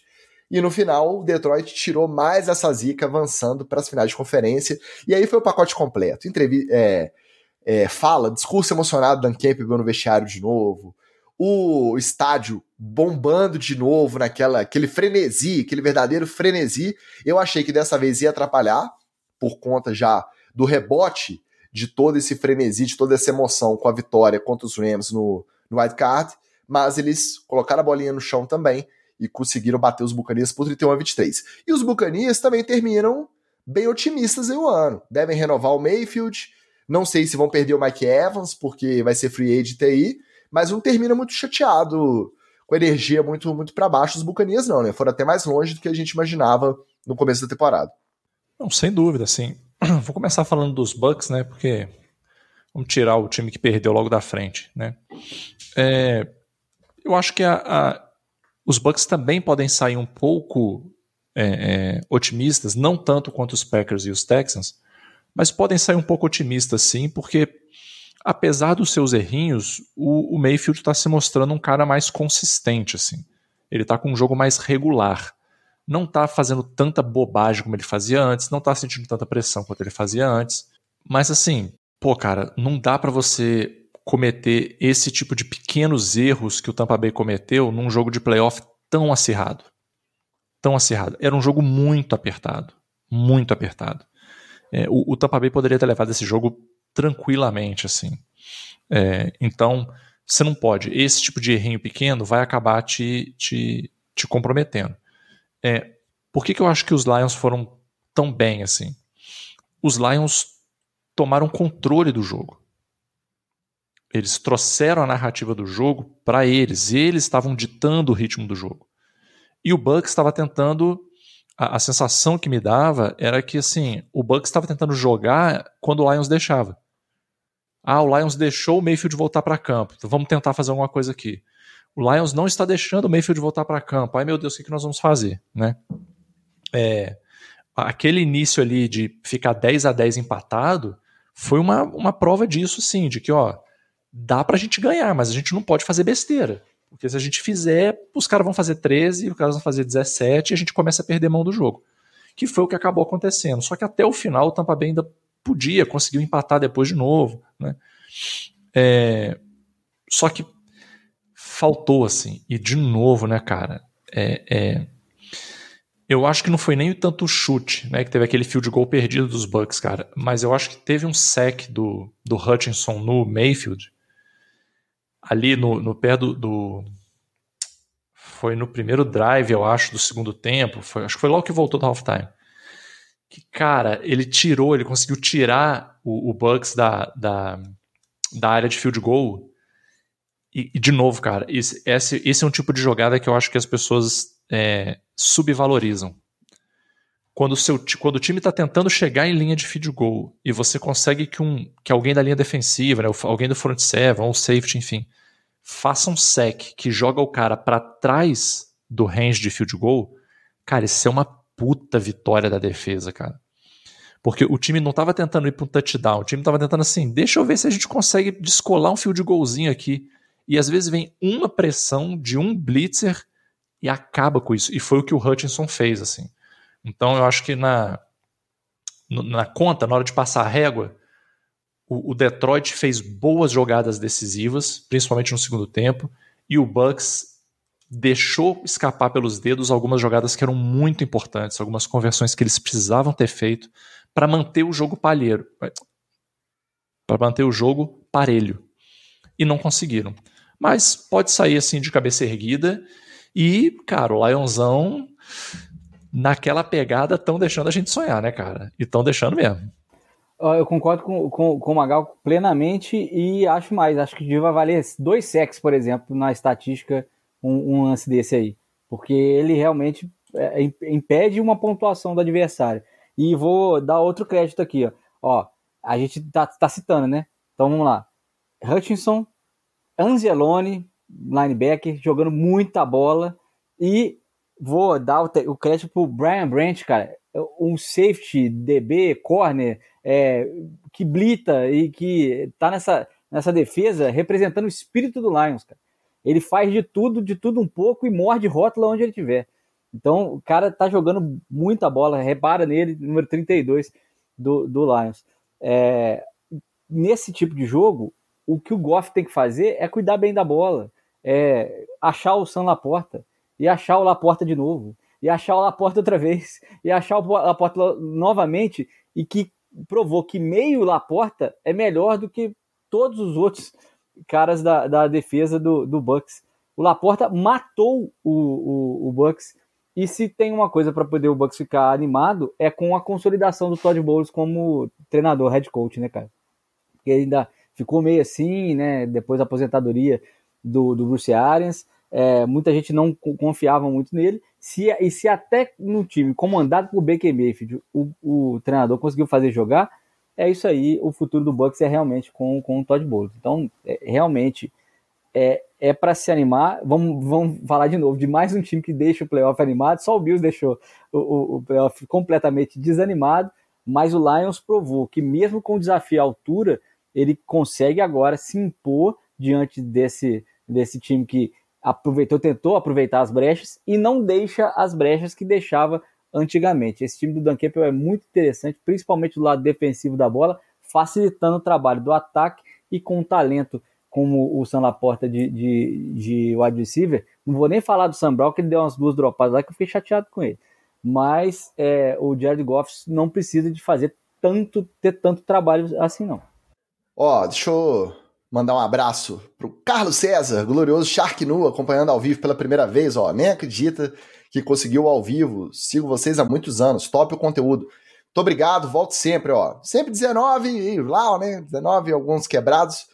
A gente tá entrando ao vivo e valeu demais aí pela presença.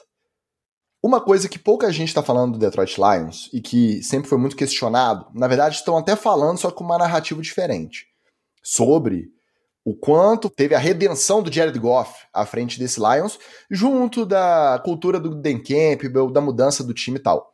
O que a gente fala pouco, na verdade, é que o Jared Goff já jogou Super Bowl. Apesar de ter perdido, de não ter conseguido andar nada, mas essa pressão do mata-mata, do jogo de eliminação única, de ter que fazer um resultado, de ir mais longe, ele tem. E nesse ponto, ele é meio mosca morta, né?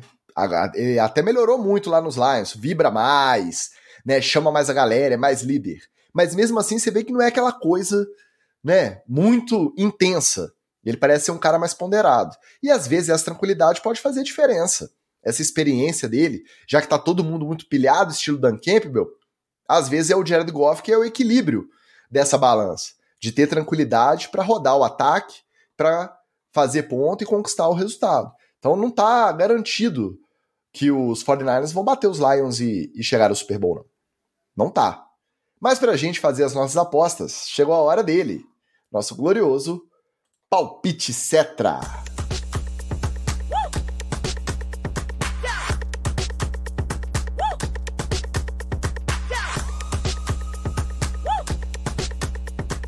Nosso Shark diz que o Lions é o Brasil na Libertadores. É, a torcida vai ser em peso. Porque a narrativa é muito legal, né? Não tem como. E o Arcanine, que tem lugar de fala como torcedor do Detroit Lions, diz que os Lions vencendo, se pegar os Chiefs no Super Bowl, é campeão. Se pegar os Ravens contra quarterback que corre, ele sofre muito. E aí a gente lembra, é claro que era outro momento da temporada, mas eles foram a Baltimore e perderam acho que de 35 a 3 ou 38 a 3 para os Ravens, não conseguiram andar. Então, de lá para cá muita coisa muda, mas não é um bom indício de confronto, né? Agora, se a gente for parar para pensar nisso, o próprio 49ers tomou a pancada bem tomada dos Ravens. Quando você chega no maior palco, isso não é garantia de nada. É um jogo diferente, planejamento diferente. É, você tem o vídeo desse primeiro confronto justamente para poder corrigir os erros, então a história, a narrativa é completamente outra. Mas vamos falar primeiro da NFC o confronto das 17 horas ali no domingo. Ravens e Chiefs, o que esperar? E aí eu vou voltar com a pergunta do Felipe Maurino. O Lamar tem chance, tem chance ou não contra o Mahomes? E eu acho que essa é a tônica. Os Ravens não são só o Lamar. É uma defesa que está jogando muito, é um ataque que está rodando diferente, está rodando diferente mesmo. A gente vê que é um, um, mérito muito grande do coordenador novo, do Todd Monken, contra um Chiefs que vem com a camisa pesada, com a experiência e com o Mahomes fazendo o que o Mahomes faz de melhor. É simplesmente a sexta temporada seguida que os Chiefs chegam à final de conferência. Desde que o Patrick Mahomes assumiu como titular, não teve nenhum ano que ele foi eliminado antes da final de conferência. Então você imagina o peso dessa camisa. Vai dar para o Lamar ou não vai? Olha, Ticas, eu acho que vai dar para o Lamar sim. Porque eu acho que no final do dia, é, a defesa dos do Chiefs ainda tem muito perrengue para parar jogo corrido. Geralmente, e nos últimos jogos isso não fez tanta diferença, porque o ataque estava produzindo muito. Só que o ataque estava produzindo muito contra defesas que não são a defesa do Baltimore Ravens. Aí é que o bicho pega. E eu acho que foi estratégica a não entrada do Mark Andrews nesse último jogo. Porque você guarda essa mega carta na manga para você usar agora. Porque agora o Andy Reid tá lá pensando, o que, que eles vão arrumar com o Mark Andrews? Eu só tenho vídeo lá do início da temporada. Será que vai ser a mesma coisa? Provavelmente não. Até porque, não querendo desmerecer também, é, mas eles não estão indo para os playoffs, o, o, Ravens não vai para os playoffs com um técnico que está recém-chegado no cargo, que está no primeiro ano, que está há dois, três anos. Vai com, cara, um macaco velho. Um cara que já foi, já ganhou, isso aí para ele também não é esse tipo de ajuste de playoff para ele não é novidade. E e é óbvio, era uma outra defesa, né? Tinha um tal de Ray Lewis lá que dizem que jogava alguma coisa, que fazia algumas coisas também. Mas vamos lembrar que o Jim Harbaugh foi o cara que conseguiu parar aquele 49ers absurdo do Kaepernick no primeiro ano da Read Option funcionando legal. E cara, se você assistir aí o Super Bowl do Ravens e, e 49ers, que tava o Kaepernick jogando, você vê que ali o nó tático foi bem dado, cara. O Kaepernick não conseguiu fazer metade das coisas que ele fez o resto da temporada inteira. E era um, era um estrondo na liga, né? Quem não viveu a época às vezes não tem uma dimensão. Cara, o, o read option do, do Colin Kaepernick no ano que eles começaram a fazer isso aí, cara, foi uma parada que ninguém conseguia parar, era uma coisa absurda. As, os câmeras não conseguiam acompanhar o Kaepernick. Tinha várias vezes que o câmera não pegava para onde estava indo a corrida, o câmera se perdia, quando se olhava, tava o Kaepernick com a bola entrando na endzone. Então, eu acho que tem muito mais chance de dar Ravens aí. E o meu coração também, eu quero que dê Ravens, né? O Ticas ficar alegre aí. E o Mahomes tá, tá bom já, já tem anel, já pode ficar sossegado um bocadinho. É, eu, eu acho que vai dar Ravens, mas por alguns motivos é um pouco oposto do que o Magal falou. Acho que as duas defesas são duas defesas sólidas e, e, e duas defesas que podem carregar o time é, com chance do, do jogo até o final mas é, no lado do ataque da bola, o, o Ravens tem mais segurança em fazer, em, em, fazer esse jogo que fez a temporada inteira, não só confiando nas corridas do Lamar, como também confiando da, né, nesse, nesses novos passes. Com o Mark Andrews em campo, então, eu já falei isso aqui algumas vezes, ele é o alívio, a válvula de escape do, do Lamar e é importantíssimo nos bloqueios para a própria corrida do quarterback do, do, dos Ravens. Acho que é, ganha mais opções e ganha um cara talentosíssimo para esse final, reta final de campeonato, né? Essa reta final em busca do Super Bowl aí, se o, o Andrews estiver em campo. Uh, o Ravens, embora o Likely tenha deixado uma grande, ótima impressão de que não, não deveu nada na posição de Tyrande o, o Baltimore Ravens, mas eu acho que vai, que vai dar Ravens também. O meu palpite vocês já sabem muito bem, né? É claro que eu acho que vai dar Ravens.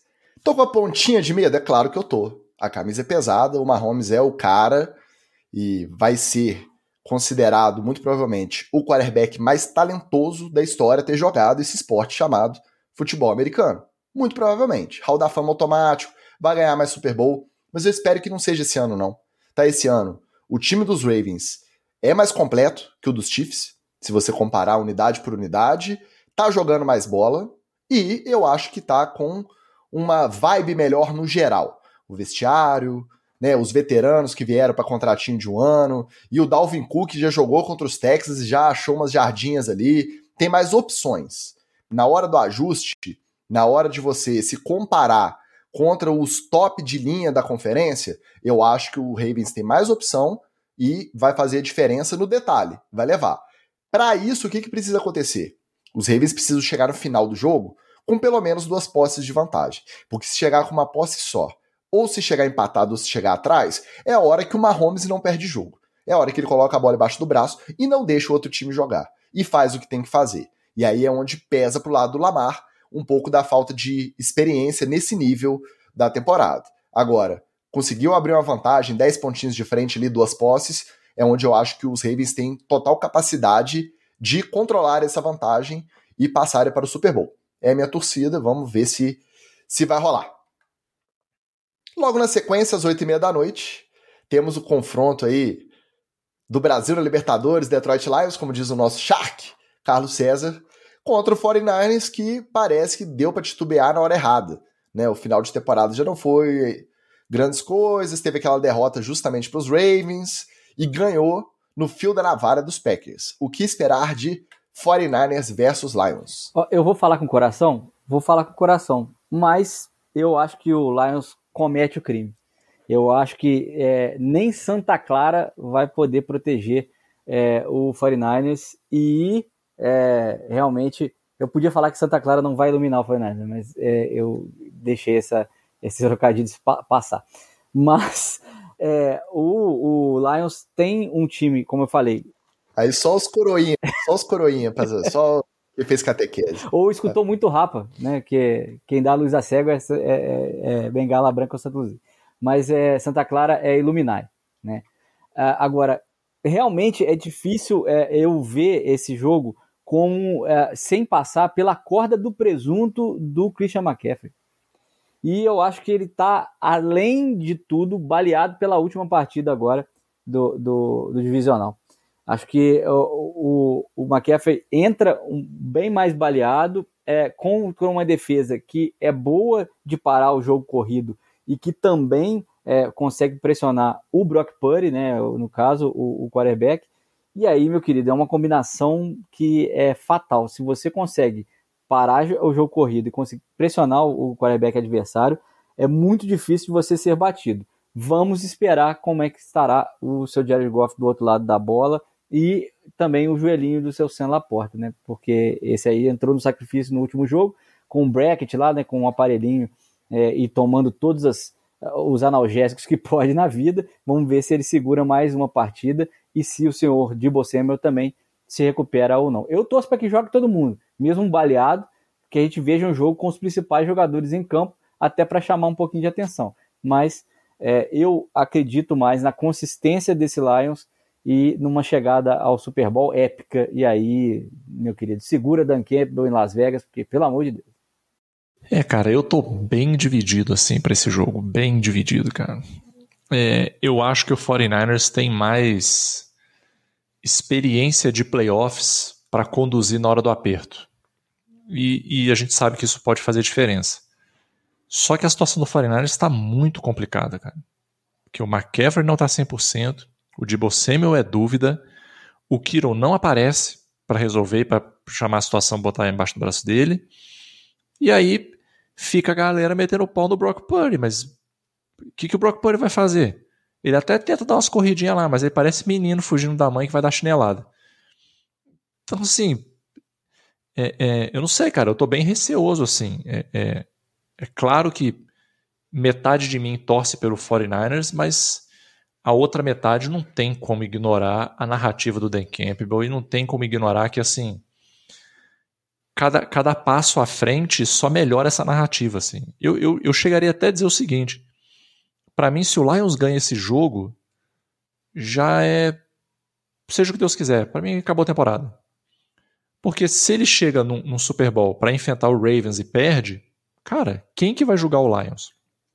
Se ele chega para enfrentar um Chiefs e perde, quem que vai julgar o Lions? Então, para mim, o Super Bowl do Lions é esse jogo. Ganhou, cara, ganhou, você ganhou o Super Bowl. Quase que não interessa o que vai acontecer daqui para frente, entendeu? O que eu acho extremamente perigoso para quem for pro Super Bowl. Porque se você enfrentar um Lions que tá jogando moleque, que tá jogando futebol arte, futebol de beira de esquina, meu amigo, eu não sei não, cara. Eu, eu tô, olha, talvez o Wallace esse ano os melhores jogos não tenham sido os últimos, cara. Os melhores jogos sejam os próximos aí. Infelizmente, eu vou ter que apostar nos 49ers. Por um motivo específico. Se eles bailassem contra os Packers, ganhassem com tranquilidade e chegassem para cima dos Lions, tipo assim, aqui a gente tá só cumprindo tabela, a gente já tá se preparando é para os Ravens lá no Super Bowl, para descontar a derrota que a gente teve. Eu acho que dava para os Lions surpreenderem. Como foi muito apertado, foi no detalhe, o jogo contra os Packers, eu acho que o grau de concentração, o grau de preparação do 49ers, do Kyle Shanahan, do time como um todo, para esse confronto vai ser diferente. Eu acho que o foco vai ser outro. E aí é aquela coisa, peça por peça, experiência por experiência, Não tem como. Tem o fator casa também, que fez muita diferença para os Lions. O estádio, todo mundo que acompanha de perto, a mídia que tá lá na, na transmissão falando. A gente nunca viu um estádio pulsando igual o Ford Field pulsou nesses dois jogos de playoff do Detroit Lions. Não vai ter isso, o jogo é lá em Santa Clara. Eu acho que, por conta de, desses detalhes, vai ser difícil os Lions baterem os 49ers. Eu fico com o Super Bowl que estava previsto ali no em quem fez a logo do Super Bowl em Las Vegas, que é metade vermelha, metade roxa. Eu vou com a mística da logo. Para mim, o Super Bowl vai ser Ravens e 49ers. A história dos Lions muito bonita, dever cumprido, mas quem passa para o Super Bowl vai ser o 49ers. Dados os nossos palpites para a gente fazer aquele corte e depois ser xingado, é impressionante, né? Galera, dá o like, fica esperando a gente errar para ir lá e xingar a gente, mas tudo bem, faz parte. Agora a gente pode ir para o nosso glorioso TD ou Fumble. Acertou a miserável.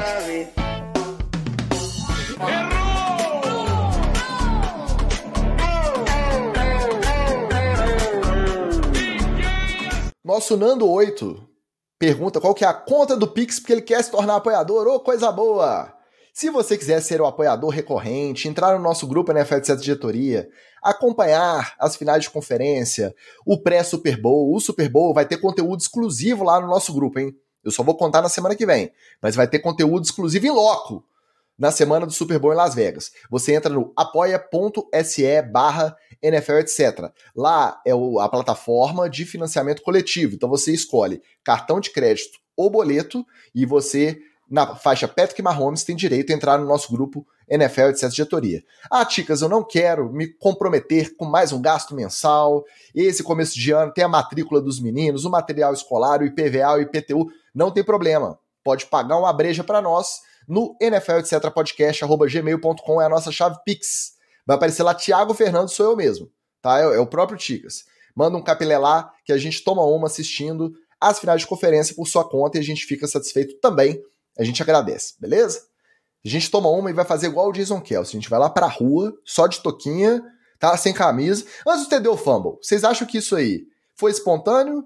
Ou é mais um daquele aquele planejamento para bombar o, o próximo episódio do podcast com o Travis Kelsey? Essa semana veio o papo de que o Travis Kelsey pode aposentar junto do irmão, porque eles decidiram se aposentar é, juntos e seguir carreira artística junto. O que, que vocês acharam da aparição do Jason Kelsey lá no estádio do Buffalo Bills. Ah, o Jason Kelsey é assim mesmo. Ele, ele usa chinelo com calça de moletom, os outfits dele não tem nada a ver com o fashionista do irmão dele, que é o Travis Kelsey. Ele é assim mesmo, ele é bonachão. Ele, se, se bobear, ele herda o cargo de Papai Noel na Lapônia quando for mais velho. Eu não, não me importa quem eu enterro, eu quero chorar. Se foi falso, foi verdadeiro, eu sei que eu gostei, eu me diverti, eu compro esse personagem e vamos que vamos, é isso aí. Ele é demais, né? Um dos melhores personagens. Tomara que siga a carreira logo em alguma emissora. Já tem contato com a Amazon. Já tem especulação de que ele vai integrar a equipe de transmissão do Night Football e vai ser uma ótima adição. Eu gosto muito do Jason Kelsey. É meu Kelsey preferido, inclusive, tá? O Jason é o meu Kelsey preferido. Até porque para não brigar com a Swifters, né? Deixa, deixa o, o, Jason, o Travis pra lá. É, aí a ESPN fica babando, né? Porque contratou o Pat McAfee logo assim, podia ter pego um personagem melhor logo na sequência. Eu queria que ele viesse ser comentarista aqui no Brasil, que eu queria ver quem que ia ter coragem de discordar dos takes dele. Aqueles debatezinhos ali de, ah, é Miami ou é Bills? Eu quero ver você discordar do, do Jason Kelsey na cara dele e falar que ele tá errado. A ESPN não tá triste com o Pat McAfee não, tá? Porque tá estourando de... Polêmica engaja, né, gente? Infelizmente, polêmica engaja, não tem jeito. Mas, bom, Falando lá do jogo no Highmark Stadium, mais uma vez a Bills Mafia não deixou barato, frustração depois de mais uma derrota decisiva para os Chiefs e fez chover bolas de neve para cima dos jogadores de Kansas enquanto eles saíam do campo. É uma tradição inofensiva ou é um verdadeiro perigo de lesão? É TD ou fumble a chuva de bolinha de neve? Olha, eu vou falar, surpreendentemente, como eu já disse algumas vezes aqui, acho que o torcedor tem todo o direito de fazer o que ele quiser para poder desestabilizar o adversário dentro de campo. Menos tacar coisa, menos jogar é, objetos, é, alguma coisa que possa interferir na partida efetivamente. é, uma bolinha de, dessas de neve inofensiva é, pode entrar. Ah, é, é, muita sorte, é muito azar, no, no caso. Pode entrar dentro da viseira de um capacete que não esteja com viseira é, é, fechada. Isso pode ir para o olho de algum jogador. É, e mesmo que não seja algo tão grave, pode atrapalhar, por exemplo, uma jogada. Né? O Stefan Diggs vai dar essa desculpa? Não vai, porque era, não era nele que eles estavam jogando bolinha de neve. Mas a, os adversários pode acontecer isso. Então eu acho que é, para mim é fumble, surpreendentemente, porque eu acho que a torcida tem que fazer seu papel de qualquer maneira, mas tacar coisa já é além do que é permitido para o torcedor fazer. Então fumble. É, obviamente é fumble, sim. Pô, a, ao contrário do que a sessão da tarde ensinou pra gente, neve não é uma coisa fofinha. Então a bola de neve não é uma coisa fofinha que você joga em alguém, faz fluff e, e se desfaz. É uma pedra, é um bloco de gelo, gente. É um monte de gelo amontoado, pô. Então, sim, é perigoso, sacou? Você pode machucar alguém, você pode. Numa brincadeira dessa, você acerta um olho do Mahomes, você acerta um olho é, é, é, de um jogador do, do, do Kansas City Chiefs. O cara vai jogar o próximo jogo, cara, um, um, uma coisa boba, assim, uma, uma córnea arranhada, um negocinho assim, já atrapalha demais pro cara jogar, entendeu? Então, pô, acho que adoro a Bills Mafia, mas isso aí, cara, pô, foi vacilo. Fumble também. Não só o perigo de olho, que é a parte mais sensível, né, mas já tem registro histórico na liga, se eu não me engano foi em Filadélfia o jogo, de que uma dessas bolas de neve, que na verdade era uma pedra de gelo, não era uma bola de neve, bateu na cabeça, na têmpora de um técnico assistente e ele desmaiou. Ele teve uma concussão por conta de uma bola de neve, uma pedra de gelo. E outra, uma vez que vira bagunça, você abre o precedente pra galera começar a pegar o que tiver perto e tampar também. Ah, não, é só bola de gelo, porque é brincadeira de criança que faz guerrinha de bola de neve e tal. Não, você abre precedente no momento ali de frustração e aí você não sabe onde isso vai parar. A NFL não se pronunciou, não tem nada de, de punição, não tem nem recomendação. Mais uma vez, a NFL, como liga, lavou as mãos. Mas é fumble, né? Não pode ficar tampando a coisa no adversário, porque você perdeu um jogo, não, gente. Durante a transmissão de 49ers e Packers, o repórter da Fox Tom Rinaldi contou que o técnico Matt LaFleur admitiu que ele começa a rezar toda vez que seu kicker novato Anders Carlson entra em campo para chutar. Jogar nas mãos de Deus, a má escolha da mão do homem, é TD ou fumble.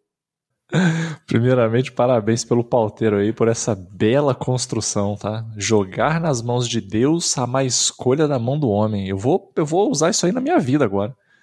A hora que eu ver algum vagabundo falando, não, isso aí fica na mão de Deus. Ah, meu filho, não, não vinha com essa não. O pauteiro fez catecismo, então ele também sabia Santa Clara, ah, já vem com o Cid Moreira. O Cid Moreira já vai falando ali na voz de fundo já na hora da pauta. O pauteiro já ouviu muito homilia já muito bem, pauteiro. É, dito isso, gente, obviamente é fumble, né, cara? Você não pode criar esse tipo de. Mesmo que fosse uma piadinha, mesmo que fosse uma brincadeira, você não pode criar instabilidade na cabeça do kicker. Você tem que ter o contrário. O kicker tem que ser o, o American Cycle. Ele tem que ser o psicopata, entendeu? Tem que ser o cara sem emoções, o gelo. O cara que vai chutar um chute e não importa para ele se é o chute decisivo do Super Bowl ou se é um chute de treino. O cara vai lá e chuta, ele não pensa, ele não, não treme, ele não, não tem amor, não tem carinho. Um bloco de neve. Então, achei que foi bola fora aí do. Foi um chute para fora. Comédia e piadas do Matt LaFleur. É, não, o, o Matt LaFleur é, é, é, um, é um fumble já pronto, né, cara? Que é, você não pode. É, ele devia ter, ter rezado por iluminação para Santa Clara antes do draft? Que aí ele draftava direito. Mas rezar cada vez que. De novo, vou repetir o que eu falei no, no, no, no comentário. Não dá para ter jogador ruim no elenco. Uma hora você vai ter que usar. E aí é nessa hora decisiva que, que ele falhou. E é, aí não tem, não tem Deus, meu querido. Aí não tem. É, é a, a, perna do rapaz lá com a competência dele, não tem Deus que salve, não. Então é fama. Não é muito do meu feitio, mas dessa vez eu vou ficar em cima do muro. Porque eu acho que ele rezar é TD. Ele tá ali, nossa senhora, draftei esse cara. Senhor Jesus, me ajuda, me acode. Aí qualquer, qualquer estratégia é válida. Na hora do aperto, quando o avião tá caindo, não existe ateu, não é verdade? Entrou uma descalço ali, ele olhou. Senhor, meu Deus, Nossa Senhora Aparecida, Mãe de Misericórdia, me ajuda. Para mim, é TD, eu respeito a fé. O Fumble, ele admitiu isso para o repórter na reunião pré-jogo. Depois que isso virou uma história, ele veio e falou que isso foi tirado de contexto, que não é bem assim. Mas aí o estrago já estava feito, né? Como diz o Magal, imagina a confiança do Anders Carlson se ele voltar lá ano que vem. Não deve voltar, mas se voltar, já volta com a confiança, ó, lá em cima. Então eu vou dar TD para fé, mas eu vou dar fumble pela sinceridade ali. Não podia jogar o, o kicker dele, por pior que ele seja, aos leões desse jeito que ele jogou, não. Pra gente encerrar, entrevista para o site do Baltimore Ravens, e essa entrevista é antiga, só que ela voltou à tona essa semana, o Lamar Jackson contou que ele mantém tanto o seu troféu do Heisman, lá do college, quanto do MVP da temporada regular que ele conquistou em 2019. Mantém os dois guardados, embalados em plástico bolha e escondidos dentro do closet.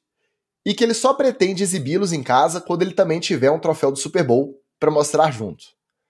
Menosprezar os prêmios individuais, mesmo sem saber se um dia vai ganhar o prêmio maior. É TD ou fumble? Olha, eu não posso falar nada porque o, o, o, troféu que eu tenho, a camisa de campeão tá aqui, eu exibo, mostro, a pessoa vem aqui em casa, eu faço para segurar, porque é, é o que eu conquistei. Mas eu conquistei junto com meus companheiros, como o Magal, como o pessoal aqui da, da, do Imperadores. Um beijo pro Caião, Chagas, que sempre tá nas lives aí. Então, meu querido, acho que quando você conquista coletivamente é muito melhor do que individualmente um prêmio aqui ou ali. Então acho que eu vou dar TD para o Lamar, porque a maior conquista é aquela conquista que você faz junto. O individual vem como consequência desse, desse coletivo maravilhoso aí. Acho que realmente você tem que planejar, aliás, até para ele tirar a medida, né? Ele tem que, tem que ter o troféu do Super Bowl lá para ele saber o tamanho da estante. Porque senão, como é que ele vai ficar meio perdido lá? Os outros dois são menorzinhos, né? Então o, o do Super Bowl é maior. É, eu vou dar a TD, mas eu acho que o Lamar ele precisa bater um papo com o marceneiro do Kirk Cousins. O marceneiro do Kirk Cousins fez o cantinho do, do, do, do, troféu lá, meu filho, do Vince Lombardi, já tá lá separado o lugar. Você que é o lá. Se o Kirk Cousins. Olha o problema da síndrome de impostor aí, ó. Se o Kirk Cousins tem um lugarzinho na casa dele separado pro troféu, por que, que você que é o Lamar Jackson tá escondendo seu Heisman, seu MVP aí? tem que botar para jogo, meu filho. Que, que falta de confiança é essa? Bota sim, ué. É, você também não ganhou nem o Heisman nem o MVP sozinho, não, ué. Você ganhou porque os seus time te ajudaram também, ué. Foi tudo coletivo, não tem essa não, ué. Então é isso, é, é TD. E só para não deixar de falar, porque eu nunca não, vou então deixar é de falar fumble. isso. Então é fumble se você acha que ele tinha que exibir independente. Sim, sim, verdade, verdade. Boa correção. É fumble, tá? Tem que exibir, tá? Tem que exibir só para não deixar de falar, que eu sempre tenho que deixar de falar, não só, não só ganhamos, como o Wallace e eu fizemos parte da melhor DL em sex de todos os campeonatos de 2022, primeira divisão, segunda divisão, a DL com mais sexo do país era a DL do Imperador, estava lá o Wallace e Magal. Obviamente, se não for a melhor DL no resto dos anos, a gente já sabe quais eram os, os ingredientes que estavam faltando aí, né? Beijo, meus amigos do Imperadores. Estão sempre no meu coração. Bons tempos, hein? Ei, ah, tempo bom que não volta mais. Ó, eu vou com o Magal nessa, eu vou de fumble. Por quê? Primeiro, pelo mesmo motivo do Magal. Você já tem essas duas conquistas que são raríssimas. Pouquíssima gente na história do esporte ganha um MVP de temporada regular da NFL e um Heisman Trophy no college football. Você não pode menosprezar isso. Você não sabe se você vai ganhar um Super Bowl durante sua carreira. Quantos quarterbacks maravilhosos aí, House da Fama, os House, das fama, House da Fama, não ganharam o Super Bowl. E aí você tem que comemorar. Cada vitória tem que ser comemorada. Ganhar na NFL e no college de nível mais alto é muito difícil, cara. Você não pode desprezar. E mais do que isso, vocês me conhecem, sabem que eu sou um pouco supersticioso. Você atrai a zica. Você não pode trair essa zica, não. Vou deixar aqui porque senão. Agora, tem gente que alega que a zica é o contrário, né? É o Kirk Cousins que já fez o armarinho ali antes de ter o troféu. Mas então, vamos ficar no meio do caminho. Faz o armário para os dois que você tem. Quando chegar o, o do Super Bowl, se chegar, você faz um armário maior. Aí tem que chamar o marceneiro de novo. Aí é foda. é, mas ele ganhou 80 milhões esse ano. Você tem que entender que marceneiro, serviço nos Estados Unidos é muito caro. Tem um rapaz que mudou recentemente daqui Entendi. do Brasil, foi expulso daqui, na verdade, é, a gente não quer mais ele por aqui, que foi para os Estados Unidos só para reclamar de serviço aí.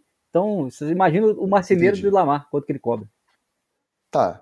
Mas independente do planejado ali do troféu, o meu maior medo é o chamar a zica, ficar dando entrevista falando isso. Então, coloca na prateleirinha ali, fala que tá lá, né? Se vier um, tá bom, beleza, vai trabalhar, mas não fica botando essa pressão, tudo dele é Super Bowl. Ele foi draftado. Na primeira entrevista dele, eu vou trazer o Super Bowl para Baltimore. Eu acho que isso. Não, a gente fala brincando de atrair a zica, mas isso aumenta muito a pressão pelo desempenho. E aí, na hora do detalhe, isso pode pesar mais contra do que a favor. Mas eu espero, sinceramente, que não pese, que esse ano The Ravens campeão do Super Bowl, pelos, pela segunda vez na minha trajetória de torcedor, comemorar mais um anel. Tomara, vai ser muito bom. Tem que vencer o monstro Patrick Mahomes no domingo. Senhores, estamos conversados.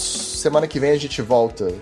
Talvez sem o, o, o Ticas, não sei. Que se ganhar, eu venho com certeza. Se perder, não sei se eu volto. Aí você ah, assume, Magal, beleza? Se perder, você, você assume aí pra nós? Tranquilamente. Aqui é. Aqui não tem rococó nem dança de rabo, não. Seu recado final, então, sua bicha? O meu recado final vai ser pro meu grande amigo Henrique Binato, que vai nos receber aí para assistir esse maravilhoso jogo dos Ravens. Tá, Binato, eu não vou assistir o jogo do 49ers, que o 49ers tem que vir em casa aqui com a patroa, tá? Mas o jogo do Ravens nós estamos aí. Tem pouco que eu não vejo o Binato, então vamos fazer aquela, aquela resenha marota, né? Aquela cervejinha gostosa e, obviamente, naquela tranquilidade de saber que o meu Giants está lá descansando, então eu posso descansar também. Mas vou torcer pros Ravens, tá? nesse tour de Wallace pela Minas Gerais. Dessa vez, é, verei a cidade de conferência em Palma City. E aí estaremos ligadinhos lá em Palma City. É, um olho peixe, no gato, tem alguns compromissos profissionais, mas se Deus quiser, o segundo jogo eu consigo ver inteiro. Cuidado, hein? Lá em Palma, quando chove, a antena, o satélite fica fora, a internet dá uma falhada, cuidado. Ah, tem, tem, que ligar pro Zezinho da internet. Manda um zap pro Zezinho aí pra arrumar a internet. Subir na antena, colocar o bombril. Minha sorte é que a gente tem um pouquinho de moral na cidade, né? Então a gente não fica sem, não. o Wallace é o miliciano de palma. Meus amigos, então seja o que Deus quiser, semana que vem, se tudo correr bem, estaremos de volta com o time completo ou talvez com o time desfalcado. Torçam para os Ravens, que aí o time volta completo. Muito obrigado a você que chegou até aqui, todo mundo que participou pelo chat. Um abraço e valeu! Beijo! Valeu! Uh, valeu.